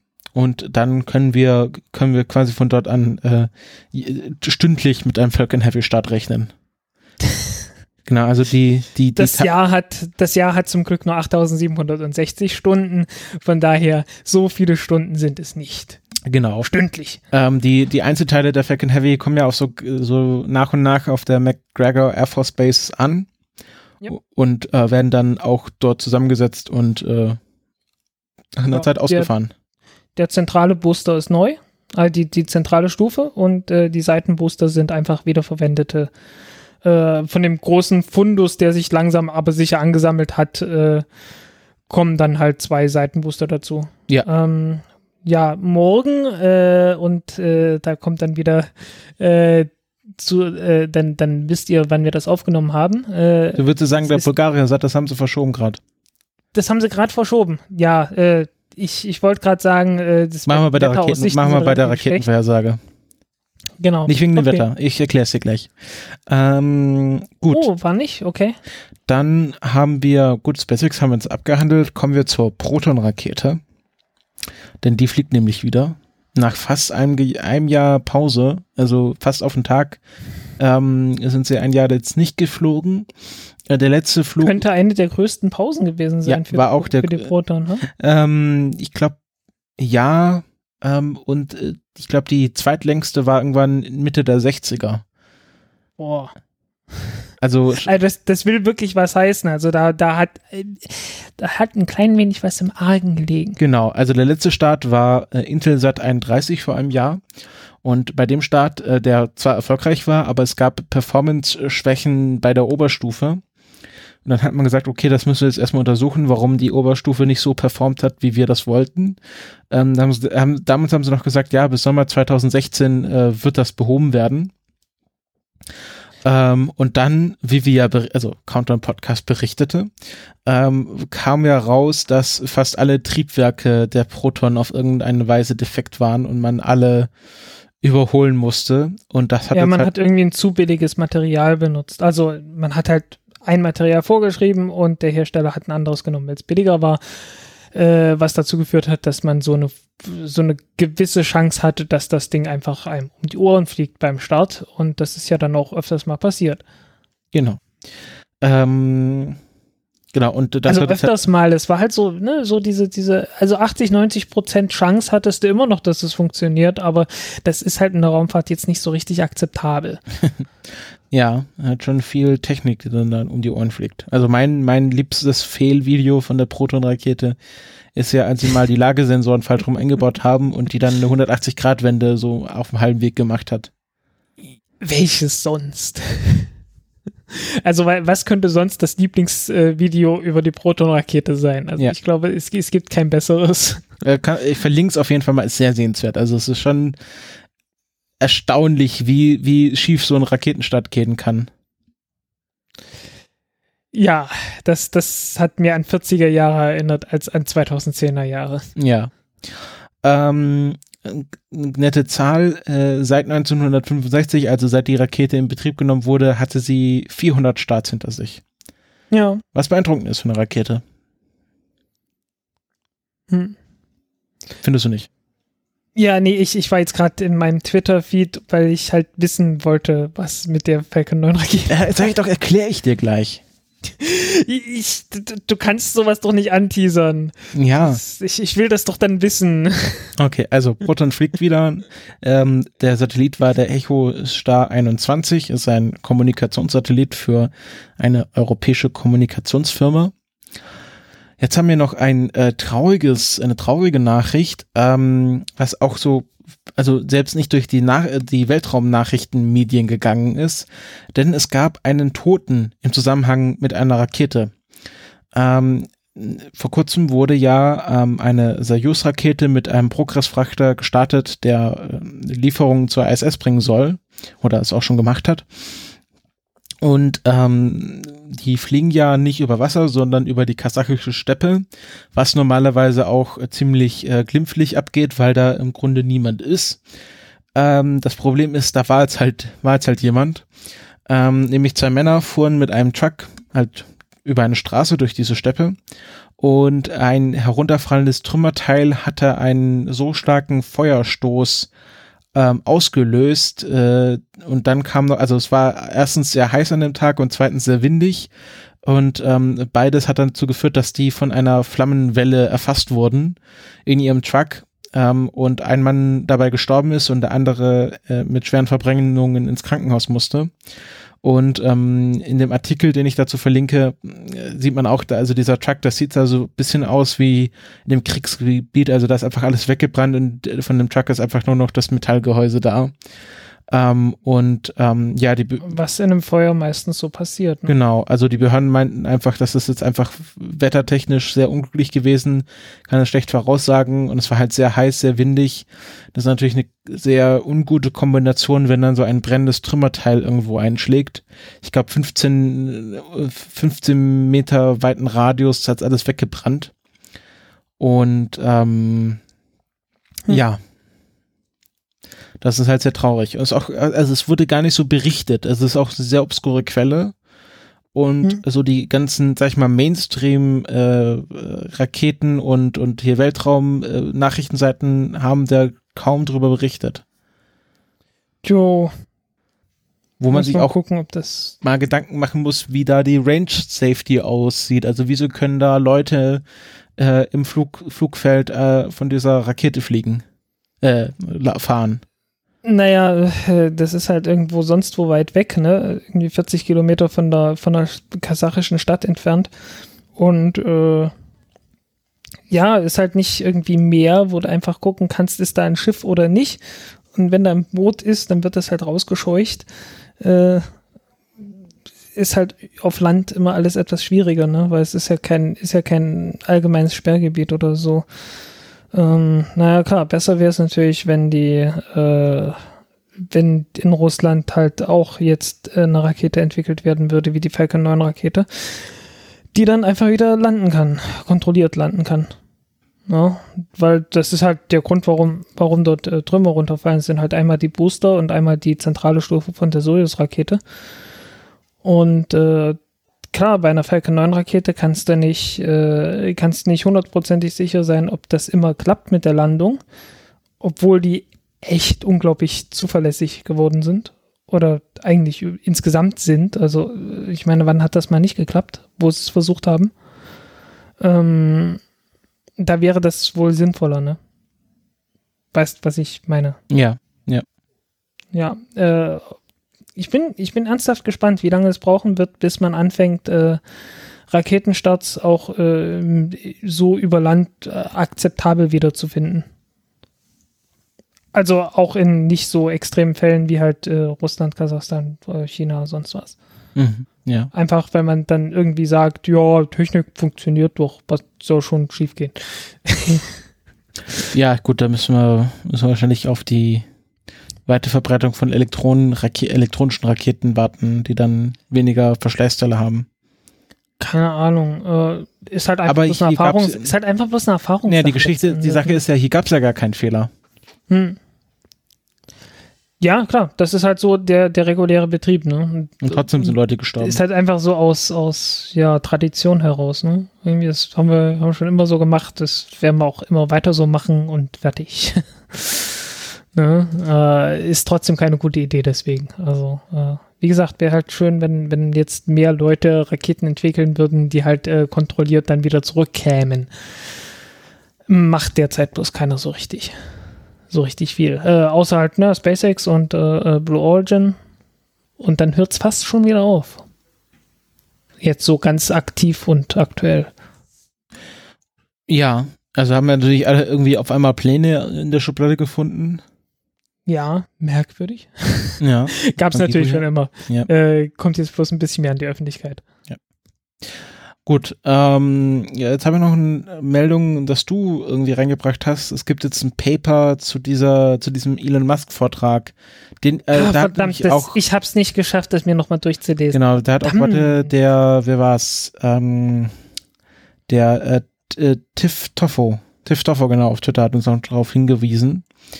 Ähm, ich weiß gar nicht, ja, ist das so sorry, ich hab's irgendwie, ich, ich wollte es, ich hab's nicht geschafft, mir das durchzulesen.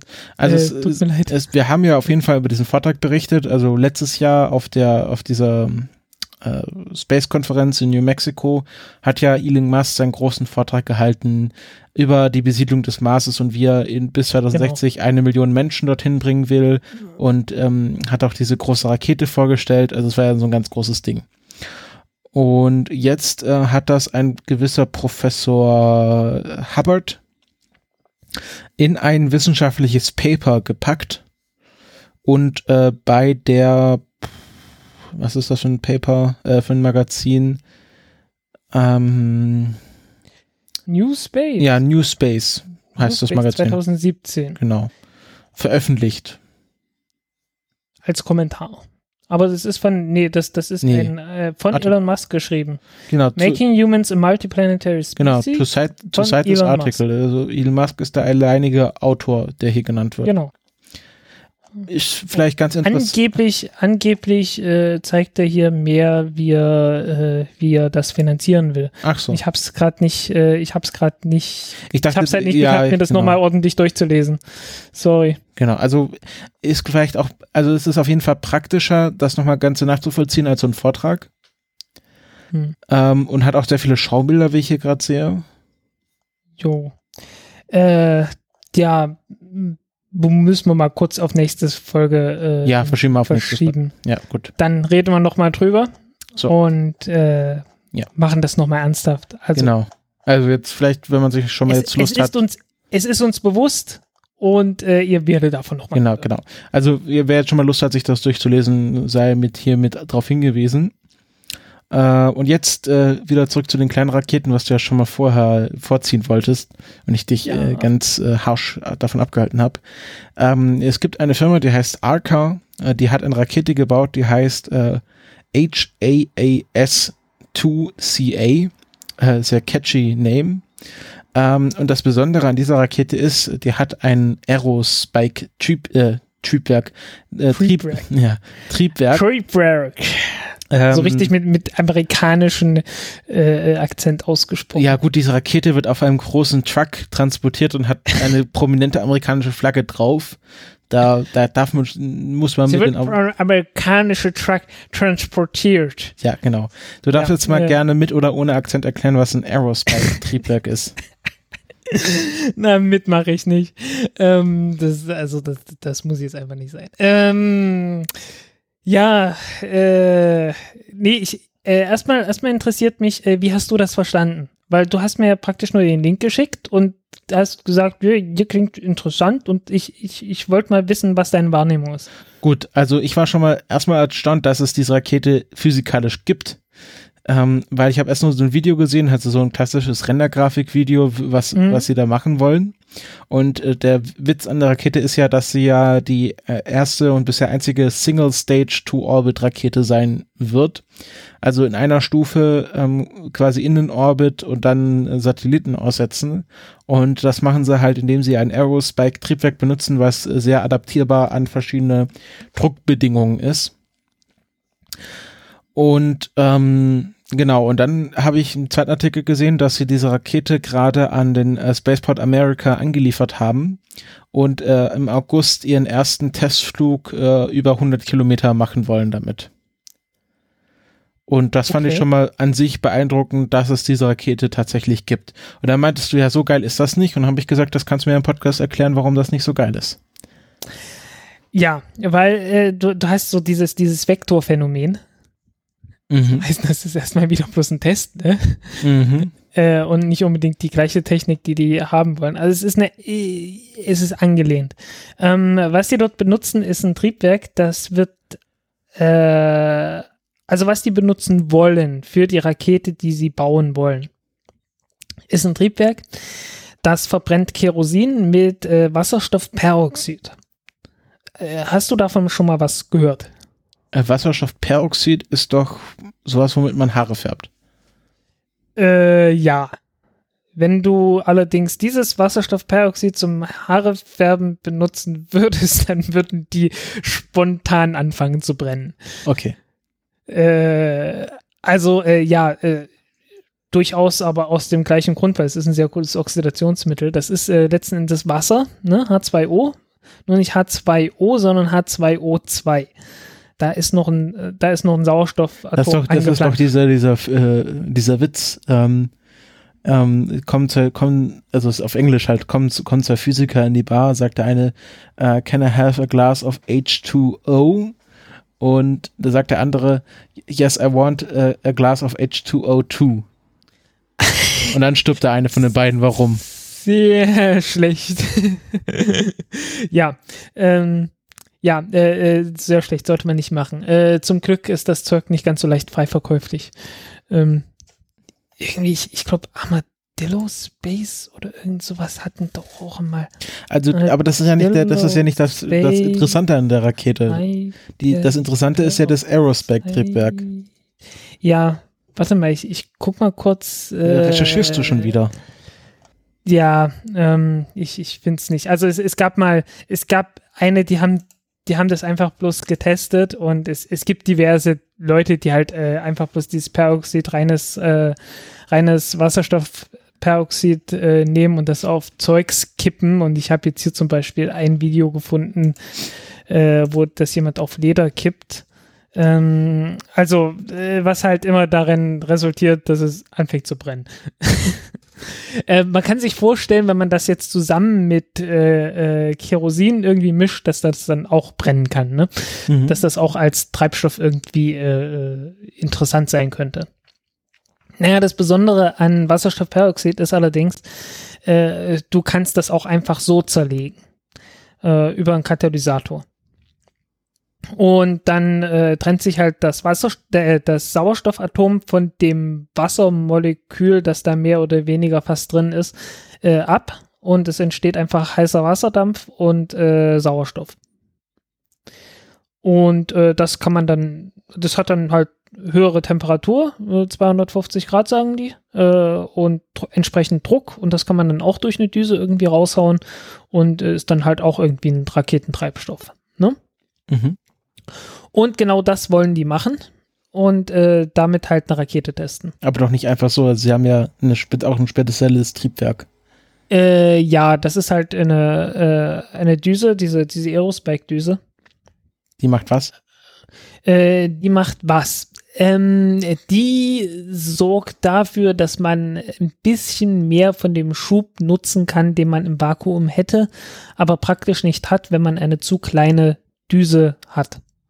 Na, also wir, wir wissen ja, äh, wenn eine Rakete vom Boden aus startet, dann starten die immer mit Raketentriebwerken, die ziemlich kleine Düsen haben, äh, weil ansonsten der Luftdruck von außen größer ist als der Druck, was die, was die Triebwerke von innen de, von der Düse auf, her aufbauen können. Ne? Also so so eine Brennkammer hat halt, äh, hat halt begrenzt viel Druck.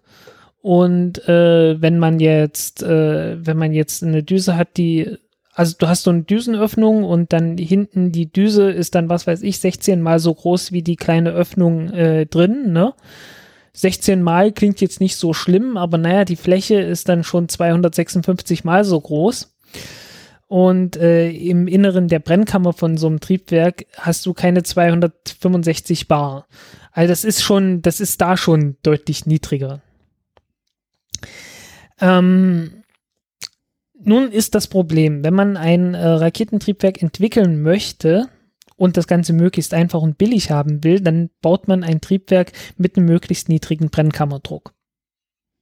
Weil weniger Druck, weniger Probleme, ne? Brauchst du weniger Material, also.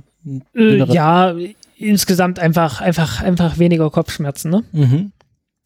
Heißt allerdings auch weniger Leistung und du hast, du hast auch das Problem, dass du ein größeres Problem hast, gegen den Luftdruck anzukommen. Weil, ich meine, wir haben zwar nur ein Bar Luftdruck äh, hier in der Atmosphäre, aber das eine Bar ist halt auch ganz schön viel, ne?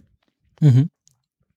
Äh, und äh, entsprechend hast du beim Start, wenn es geht, eine sehr kleine Düse. Aber wenn du dann irgendwie hochkommst und die Luft weg ist, dann halt, hättest du viel lieber eine große Düse, weil du hast nicht mehr so viel Luftdruck, der dagegen, äh, äh, der dagegen äh, äh, drücken würde. Ja, also du kannst dadurch ein, ein Triebwerk sehr viel effizienter machen, wenn es eine große Düse hat und nicht viel Luft da ist. Und das ist natürlich dann immer so ein Kompromiss, den du dann schließen möchtest. Ne? Also äh, am liebsten hast du halt einfach eine zweistufige Rakete. Ne? Mhm. Erste Stufe hat kleine Düse, zweite Stufe hat eine große Düse. Und äh, es gibt immer wieder Leute, die sagen, oh, wir können hier eine andere Düsenform benutzen, äh, die praktisch das Beste von zwei Welten in sich so fast vereinigt. Ähm, und das sind halt diese, äh, äh, diese Aerospike-Düsen. Ja. Ähm, äh, ja, aus so eine Düse funktioniert halt, äh, die, die, äh, so eine Düse funktioniert halt normalerweise so, dass du halt außenrum ein bisschen Material hast, weil aus der Düse kommt ein, ein Luftstrom sozusagen raus, der unter hohem Druck steht. Ne? Und weil der unter hohem Druck steht, bewegt er sich nicht einfach in gerader Linie nach hinten raus, sondern der Druck äh, sorgt dafür, dass das Gas praktisch äh, auch noch nach rechts und nach links und nach oben und nach unten von diesem Luftstrahl, der aus dem Triebwerk rauskommt, ab, abweichen will. Ne? Kann man sich das vorstellen? Ja. Ne? Weil du, du hast halt in diesem, ist halt großer Druck, ne? Und das, das will auch nach rechts und links dann, dann weg. Und wenn, das ist halt alles Energie und die Energie geht jetzt erstmal verloren, wenn du keine Düse hast.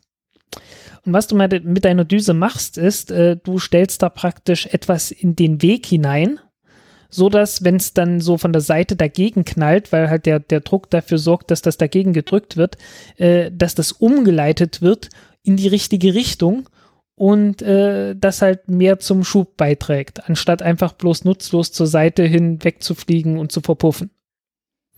Das ist dann der Zweck von so einer Düse. Und äh, den äußeren Teil von so einer Düse, äh, das kannst du auch mit dem Aerospike-Triebwerk nicht, nicht machen. Aber du kannst halt, äh, wenn du viele kleine Düsen auf so eine, auf diesen Aerospike drauf, also du hast dann praktisch, äh, du hast halt praktisch so eine halbe Düse. Ne? Man stelle sich so vor, man hat äh, ein, Raket, ein Raketentriebwerk mit einer halben Düse. Also so, so längs, längs, längs halbiert. Genau. Okay? Ja. Dann hast du auf der einen Seite hast du halt keine Düse und äh, da wird das Gas dann einfach so wegfliegen, also einfach so den, den Druck halt äh, in die eine Richtung wird halt einfach wegfliegen, relativ ungenutzt verpuffen. Und das wird auch bei so einem Aerospike passieren. Aber es ist halt mehr in die andere Richtung geneigt, so dass es dann halt so gegen, gegen Blech halt prallt, äh, das furchtbar heiß wird und diese Temperaturen dann noch aushalten muss. Ähm, und äh, zumindest die eine Hälfte kann man dann benutzen, um, um äh, den, den Schub nochmal etwas zu verbessern. Ne? Ja. Und je nachdem, äh, wenn man halt gerade startet, dann ist das egal, weil der Luftdruck äh, ist zu stark und äh, als dass man diesen, als dass man diesen Effekt ausnutzen könnte. Aber umso höher man kommt, umso besser kann man mit so einer Aerospike-Düse halt diesen zusätzlichen Effekt ausnutzen, den mit dem die Düse halt äh, äh, noch ein bisschen mehr Schub äh, der Rakete verleiht. Ich hoffe, das war jetzt halbwegs verständlich ausgedrückt. Ja, ja. Dann sollen sich Leute beschweren. Okay. Ähm, sowas wird im Allgemeinen nur benutzt, wenn man ein Triebwerk hat, das einen niedrigen Brennkammerdruck hat. Weil äh, im Prinzip ist die Lösung des Ganzen, also so die, die, die bestmögliche Lösung des Problems ist einfach, benutzen ein Triebwerk, das einen hohen Brennkammerdruck hat. Umso höher der Brennkammerdruck, umso kleiner ist das Problem, das du von Anfang an hast. Das ist natürlich das, was die nicht haben wollen. Ne? Also die, die haben halt gesagt, okay, wir wollen möglichst einfach so ein billiges Triebwerk haben, das niedrigen Brennkammerdruck hat und deswegen versuchen die das damit. Das ist eine stylische Düse, die sieht auch cool aus. Äh, von der tatsächlichen Leistung her muss man sagen, naja, kommt noch nicht mal so ganz an das Merlin-Triebwerk von SpaceX ran. So von der Effizienz her. Mhm. Äh, also es ist jetzt nicht so, also selbst im Vakuum ist es äh, so gerade auf dem Niveau von dem Merlin-Triebwerk und beim Start ist es sehr viel schlechter von der Effizienz. Also es, es, es ist erstaunlich gut für ein Triebwerk, das einen so niedrigen Brennkammerdruck hat, aber es ist deswegen noch nicht gut. Okay? ähm, ja. So, was die, was die halt machen wollen, ist, dass die jetzt erstmal nur Wasserstoffperoxid nehmen äh, und das halt äh, chemisch, also katalytisch zersetzen, irgendwie mit Braunste äh, mit äh, Kaliumpermanganat.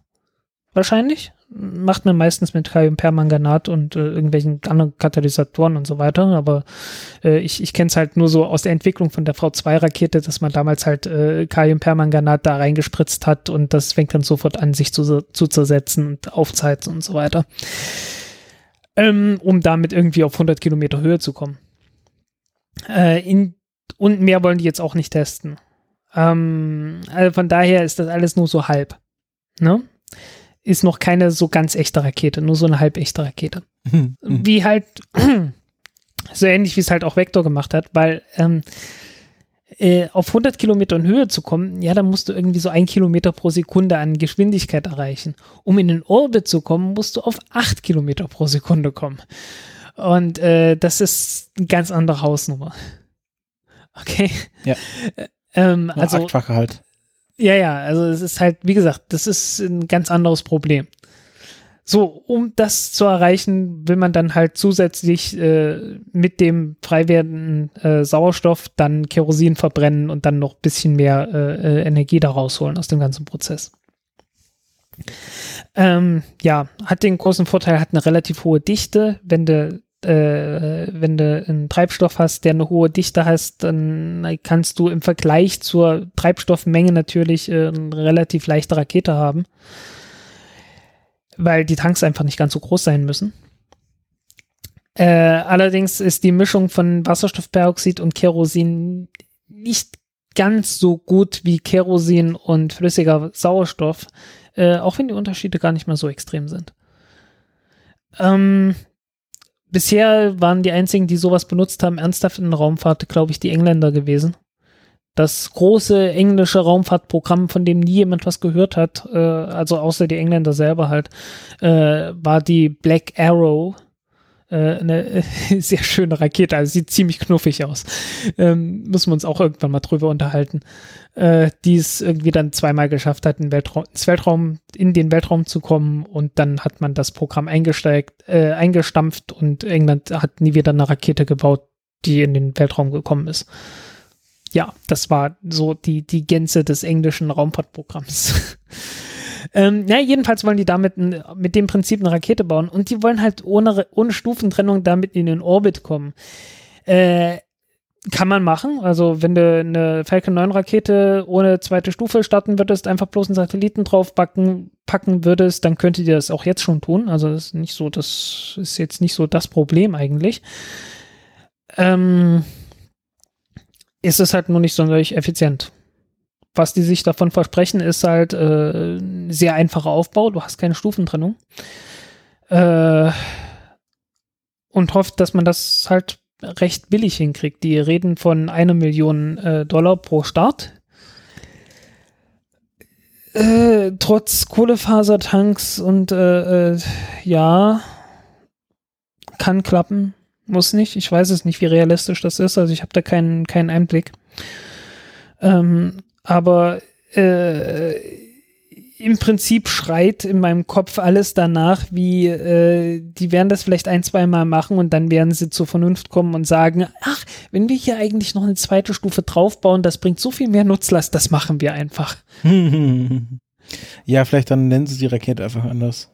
Ja, Ja, das ist unsere also, nächste Iteration jetzt für es ist halt, es ist halt einfach so, also die, die, die Sache mit der zweiten und dritten Raketenstufe ist halt einfach die, es ist furchtbar praktisch, es bringt was.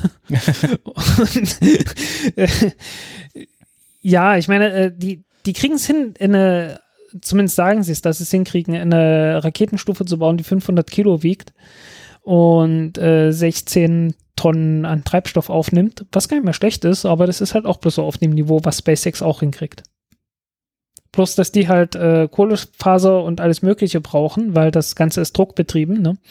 Und das muss dann den Druck auch wieder erstmal aushalten. Und dann brauchen die halt bessere Materialien als SpaceX benutzt, äh, um überhaupt das hinzukriegen, äh, mit dem gleichen Gewicht. Äh, weswegen ich ein bisschen an dem Preis zweifle. Aber hm, ja. Also ich, ich bin gespannt, aber ich äh, gebe denen nicht viele Chancen, ehrlich gesagt. Okay. Ja, also ich finde die Rakete eher so lustig, sieht aus wie ein riesiger Textmarker. Ja, cool sieht das Zeug immer aus, aber ich habe noch nie erlebt, dass das äh, irgendwo mal äh, zu was geführt hat. Ja. Also, äh, ich meine, es, es gab ja, äh, es gab ja diese, boah, wie hieß dieses Ding? Äh, X33, glaube ich, was halt auch ein, was halt auch so ein Triebwerk hatte. War halt so ein Flugzeugähnliches Ding, ne? Mhm. Und hier ist es halt in Raketenform, so heißen, hat keine Flügel, aber das, die X33 hat halt noch Flügel dran äh, und stammt halt, stammte, glaube ich, von einem J2-Triebwerk ab, ähm, was dann halt wasserstoffbetrieben war und hat halt auch einen vergleichsweise niedrigen Brennkammerdruck. Ähm, und das Triebwerk hatte letzten Endes eine ähnliche Leistung, was auch das Space Shuttle-Triebwerk hatte. Genau. Weil ganz einfach der Brennkammerdruck von, das hat man damals von so einem J2-Triebwerk abgeleitet, was so aus den 60er Jahren stammte und in der, in der Saturn V-Rakete benutzt wurde. Auch so mit Gasgenerator und so weiter und hatte noch nicht so den richtig großen Brennkammerdruck gehabt, war auch alles nur für die zweite und dritte Stufe gedacht. Und äh, ja, wenn man da jetzt eine Aerospike-Düse dran macht, dann kommt man plötzlich in Leistungsbereiche, die man auch mit einer Space Shuttle, mit so einem Space Shuttle-Triebwerk äh, äh, erreichen kann, mit einer ganz normalen, einfachen Düse. Äh, erreicht das halt bloß mit niedrigem Brennkammerdruck. Ähm, ist halt die Frage, äh, lohnt sich das dann? Also ich die Technik taucht immer mal wieder auf. Äh, Firefly Space hatte das auch schon. Die hatten auch so ein äh, äh, druckbetriebenes Tri äh, Triebwerk mit niedrigem Brennkammerdruck, wo, wo die halt auch gesagt haben, ja, wir brauchen eine Aerospike-Düse, um da irgend, überhaupt irgendwas damit vernünftig hinkriegen zu können. Ähm, aber pff, hat halt ja, also Firefly Space ist halt auch pleite gegangen. Was soll ich sagen? Ähm, ich ich habe das noch nie erlebt, dass daraus jemand mal was Vernünftiges gebaut hatte. Ähm, die Physik funktioniert, klar, ähm, aber ich, ja, meistens. Ist ja auch, ist ja auch kein neues Konzept. Ja, meistens endet es halt einfach darin, dass man einfach ein Triebwerk nimmt, das eine Pumpe hat und äh, höheren Brennkammerdruck, Brennkammerdruck hinkriegt und äh, ja, einfach das so macht. Also der, der Aufwand ist dann leichter, weil äh, äh, dieser Aerospike, der muss äh, ziemlich hohe Temperaturen aushalten, äh, hat eine relativ ungünstige Form, um gekühlt zu werden und so weiter. Und ja. Und sorgt für noch mehr Masse beim Start, was man eigentlich gar nicht gebrauchen kann. Und äh, ja, die Lösung ist halt einfach bloß, äh, du setzt deine zweite Stufe drauf und die macht alles viel, viel besser. Ja. Ja, es ist langweilig, äh, weil überhaupt nicht revolutionär, aber so, so zweistufige Raketen, die, äh, es ist keine ganz dumme Idee. Gut, dann haben wir das auch abgehandelt, erschöpfend. Ähm, jetzt habe ich noch, ähm, was ich heute gesehen habe. Ich weiß nicht, ob du davon gehört hast. Ähm, die haben heute auf der IS ISS ein äh, Rollout Solar Array getestet, also ein äh, Solarpanel Oh, nee. zum Ausrollen. Okay. Ähm, heißt äh, ROSA, also Rollout Solar Array Abkürzung. Ähm, das ROSA-Experiment, ähm, was mit dem CRS-11 Fragentrachter hochgebracht wurde und heute hat sich das quasi ein einer dieser Kanadame ähm, geschnappt und ähm, von der ISS weggehalten und ähm, dann haben sie das ausgefahren. Hm, kann man sich auch äh, im, im Timelapse ganz gut anschauen. Ähm, Ui, das ist gar nicht mal klein. Nee, so klein ist war das nicht. Also es war schon, äh, ich weiß nicht genau, wie groß es war, aber Äh, da, da, da, es gibt hier ein Foto mit 1, 2, 3, 4, 5, 6 Leuten da drum, die sich nicht mehr die Hand geben könnten, wenn sie es versuchen würden. genau. Äh, das Ding ist richtig groß. Ja. Und ähm, genau, das fand ich ganz spannend. Also ähm, Solarpaneele sind halt immer eher so, wie der Name schon sagt, Paneele, die halt starr, sehr zerbrechlich und kaputtbar sind. Hm. Und ähm, sowas zum Ausrollen wäre sehr praktisch, weil zum Start nimmt es Also dann sie- sie sind- Platz weg. Äh, du meintest, sie sind, sie sind starr, äh, zerbrechlich und kaputtbar und nicht unkaputtbar. Genau. Und kaputtbar, das sind Leerzeichen. Ja, ja, ich wollte hier bloß die, die Typografie nochmal äh, äh, spezifizieren. Ja, genau. Und wenn man das äh, zum Start oder zur Landung oder zum sonst was oder äh, selbst wenn nur ein Kome äh, einfach Sternchen vorbeifliegen einrollen kann, dann äh, wird die ganze Geschichte doch wesentlich praktischer. Ähm, und äh, genau, das haben sie heute getestet. Fand ich ganz Vor allen spannend. Dingen kann man das Ding doch ganz bestimmt sehr stabil äh, beim Start äh, drin haben. Ja, halt wie, wie Aber halt bloß weil du keine Gelenke hast, die kaputt gehen können und genau, sonst was. genau. Also hat mir ja gesehen, beim war halt hinten im, im, im äh, Kofferraum vom Dragonfrachter drin. Hm. Ja, das, das ist doch mal cool. Also ich habe hier so ein richtig cool. Größenvergleich, das, äh, das Solarpanel, das war so groß wie die Solarpaneele von der Das mit dem. Kanada, das mit dem Kanada sieht echt lustig aus. Also es wird, es sieht man auch, also es gibt so ein Schema, es wurde halt wirklich weggehalten, damit auch nichts mit, mit anderen Sachen kollidiert.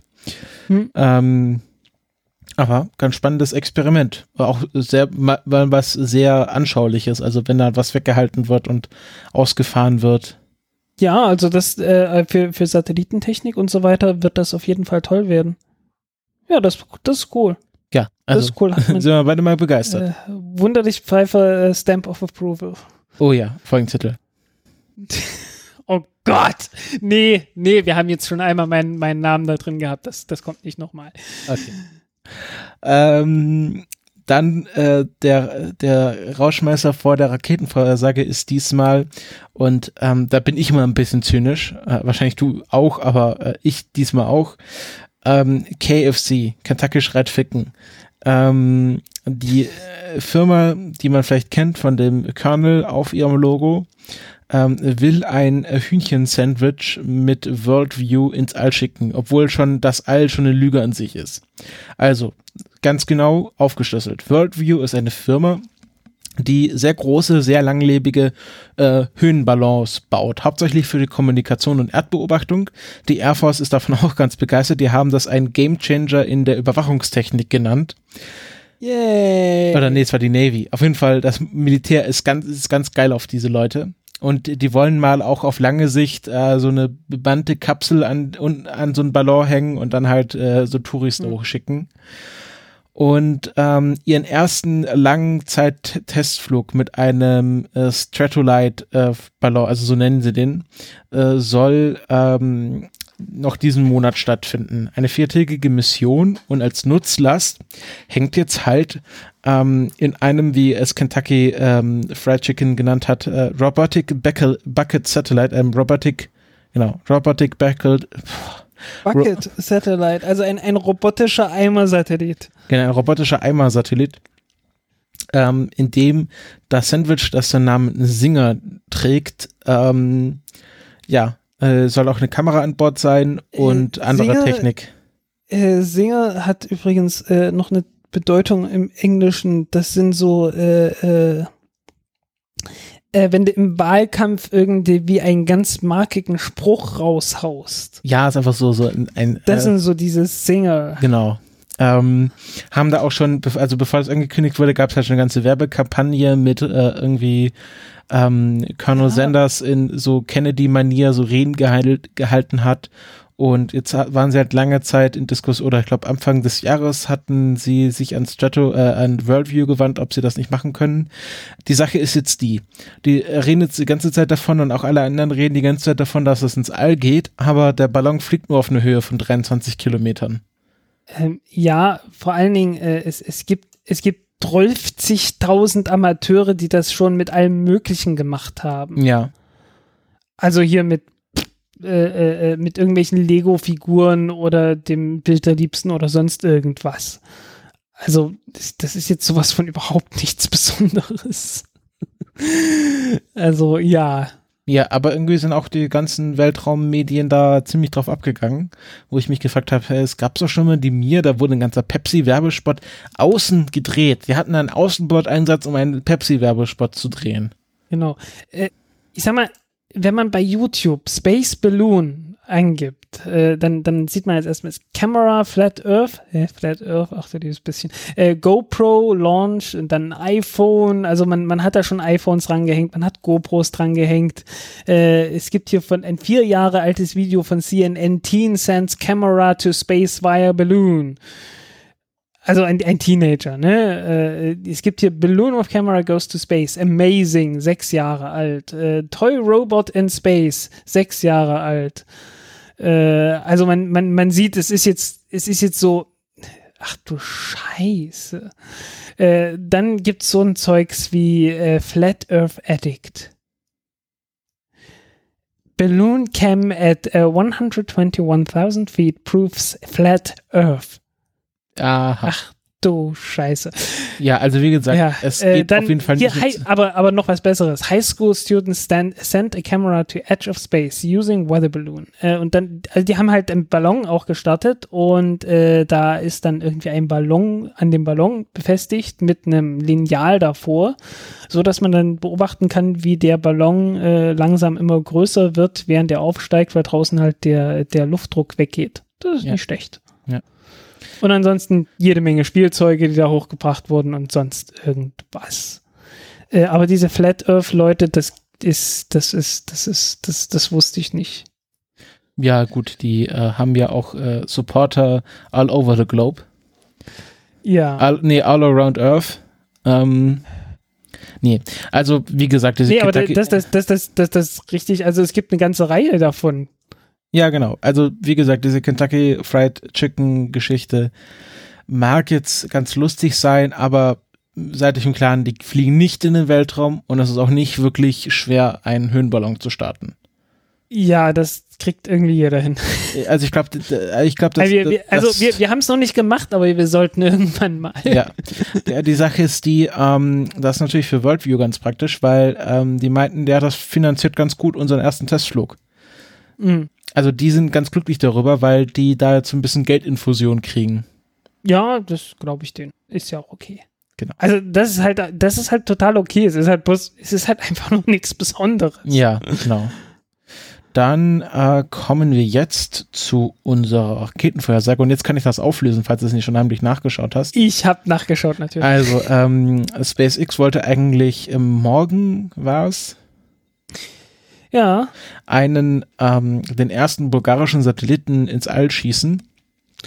Bulgarsat 1. Genau. Und ähm, jetzt gab es ein Problem mit einem, ähm, ähm, wie heißt es, Ventil äh, an der Nutzlastverkleidung.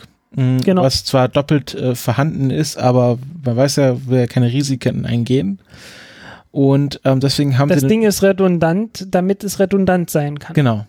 Ähm, und deshalb haben sie den Start jetzt auf den äh, 24. oder 25. Juni verschoben und damit haben wir dann nächstes Wochenende innerhalb von 48 Stunden wahrscheinlich zwei SpaceX-Starts an den verschiedenen Enden der USA.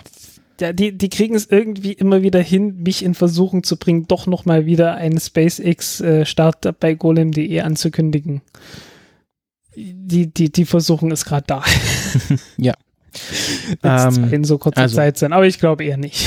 Genau, also ähm, damit ist der nächste Start für die nächste Woche am 23. Juni. Äh, hatten wir ja heute jetzt ausführlich eine PSLV, ähm, also aus Indien, mit dem äh, Cartosat 2E. Hm, Der Name sagt ja schon, was der Satellit machen wird. Kartografieren. Kartografieren offiziell, inoffiziell ist dann eher Spio, oder? Nee. Nee, ist ein privater. Ja? Cartosat war doch irgendwas Privates. Dann könnte es tatsächlich wirklich bloß Kartografie sein. Ja, also ähm, genau, das ist halt der Satellit, der startet ähm, ungefähr, also hier steht approximate, ähm, also 23. Juni, ähm, 3 Uhr, 4 Uhr, 5 Uhr 59, nee, doch 5 Uhr 59 ähm, unserer Zeit. Ähm, genau. Also wenn man früh aufsteht oder schon früh wach ist, dann, ähm, äh, dann kann man sich den anschauen. PSLV, ähm, Indien, jetzt solltet ihr ja alle Indien-Fans sein, was Raumfahrt angeht. Äh, genau, 23. Juni, das ist, Kalender ist, Das ist der Freitag, an dem die Quantenkonferenz von golem.de stattfindet. Welcher sonst? Äh, äh, ja, ich bin sehr, sehr froh, wenn das durch ist. Genau. Für den Moment. Ähm, Für den Moment ja. einfach nur. dann, Es ist äh, jetzt in letzter Zeit ein wenig viel gew gewesen. Ja, glaube ich dir. Dann, äh, wie schon angekündigt, äh, entweder am 24. oder 25. startet dann äh, Bu- Bulgarsat 1 und am 5, für den 25. ist angesetzt äh, die Falcon 9 mit dem äh, Iridium Next 1120. Das ist die neue Generation der Iridium-Satelliten, die leider nicht mehr leuchten, ähm, Ja. weil sie neuartige Solarpaneele haben. Äh, weil, nee, das war doch immer die, äh, Oder die. Richtantennen. Äh, die diese, Richtantennen diese, neu. diese Antennen, die die hatten. Genau, der Startzeitpunkt ist äh, 22 Uhr 24 und 59 Sekunden, also instantanes Zeitfenster.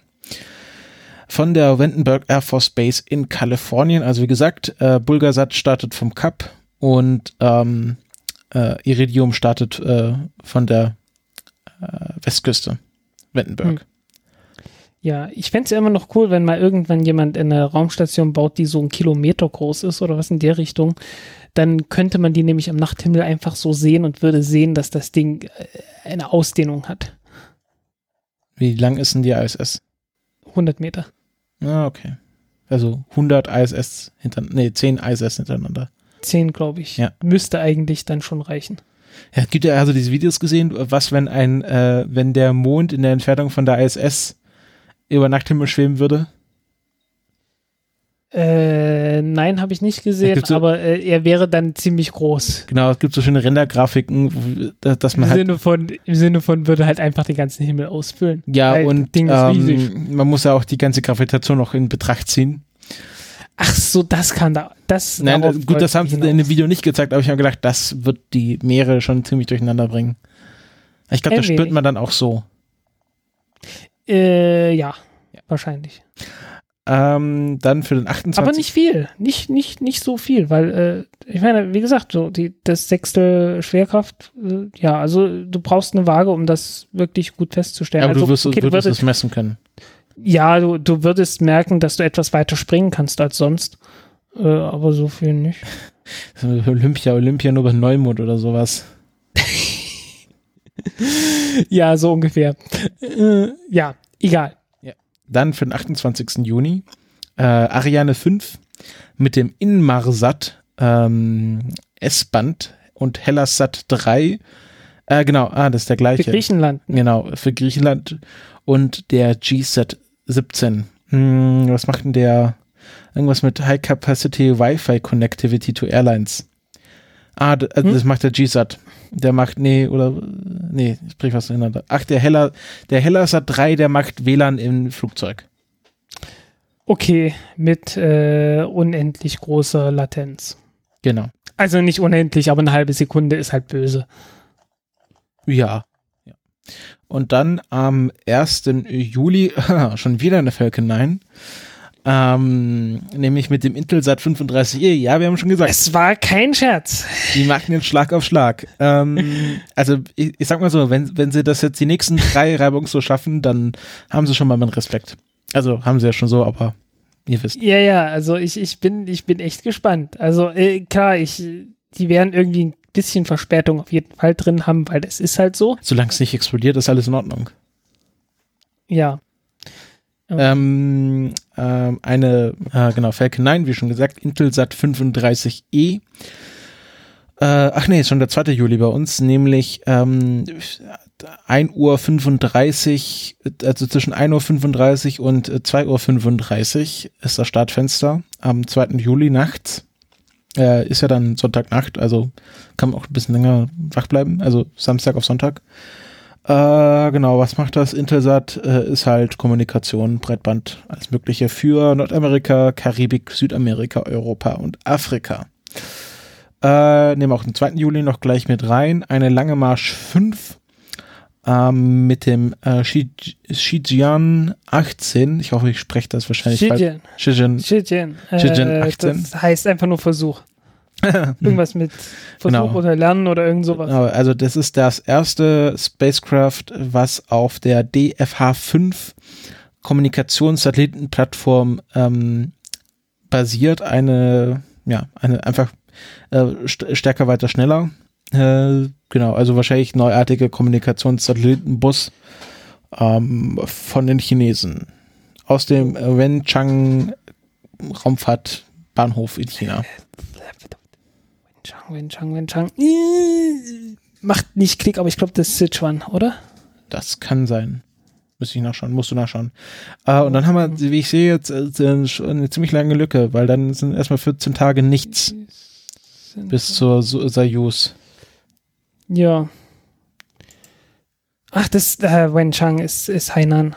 Okay. Ach, äh, warte mal, das ist doch ganz bestimmt eine, lange Marsch 5 oder warte mal, was für ein war das? Das war eine lange Marsch 5, ja? Ja, na, Das klar. ist die große, oder? Die ganz große. ja, klar, und die startet nur von, die startet nur von Wenchang, also von Hainan aus. Also äh, Hainan äh, sollte man noch mal sagen, das ist die, die Insel, die etwas größere Insel im Süden von China, äh, was so ungefähr das Malle von China ist. Äh, auch so touristisch äh, beliebt und so. Da kann man schön wahrscheinlich dann in den Start schauen.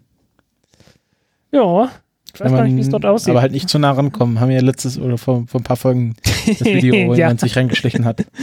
genau. Das heißt, gerade die Chinesen da jemand durchgelassen hat. Naja. Heute war ja auch ein Start für die Chinesen. Ähm, äh, Lange Marsch 3B mit dem äh, ChinaSat 9A. Ja, nur nicht lange vorher angekündigt, wie das die Chinesen halt Ja, genau. öfters mal so machen. Also Ich glaube, die, die Regularien sind immer so 24 Stunden vorher oder so musste. Ja, Irgend 24 sowas war da. Ja, ja, 24 Stunden. Ähm, aber man, man spürt so ein bisschen, die trocken, die saure Gurkenzeit ist wieder vorbei. Also wir hatten ja die, so gefühlt die Ja. letzten Wochen immer so gemeint, ah, startet gerade nichts und jetzt hier ähm, eins, zwei, drei, vier, fünf, sechs Raketenstarts in den nächsten 14 Tagen. Ja. Äh, dafür ist bei mir wieder saure Gurkenzeit. Äh, ich habe mir gestern wieder ein Glas saure Gurken gekauft. Entschuldigung. Aber so, Ja, okay. Ja, ich hatte Lust. Es hat mich auch gerade einfach nur daran erinnert. ja. Ähm, äh, kennst du die, diesen YouTuber How to Make Everything?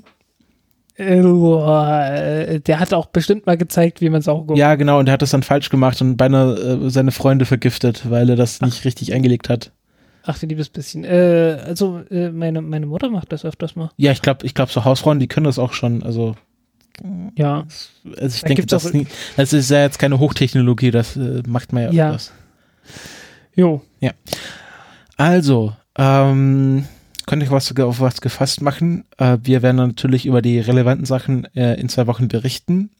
Wenn ihr jetzt Fragen zu allen Themen habt, die wir jetzt besprochen haben, äh, dann schreibt uns die gerne in die Kommentare, pinkt auf uns auf Twitter an.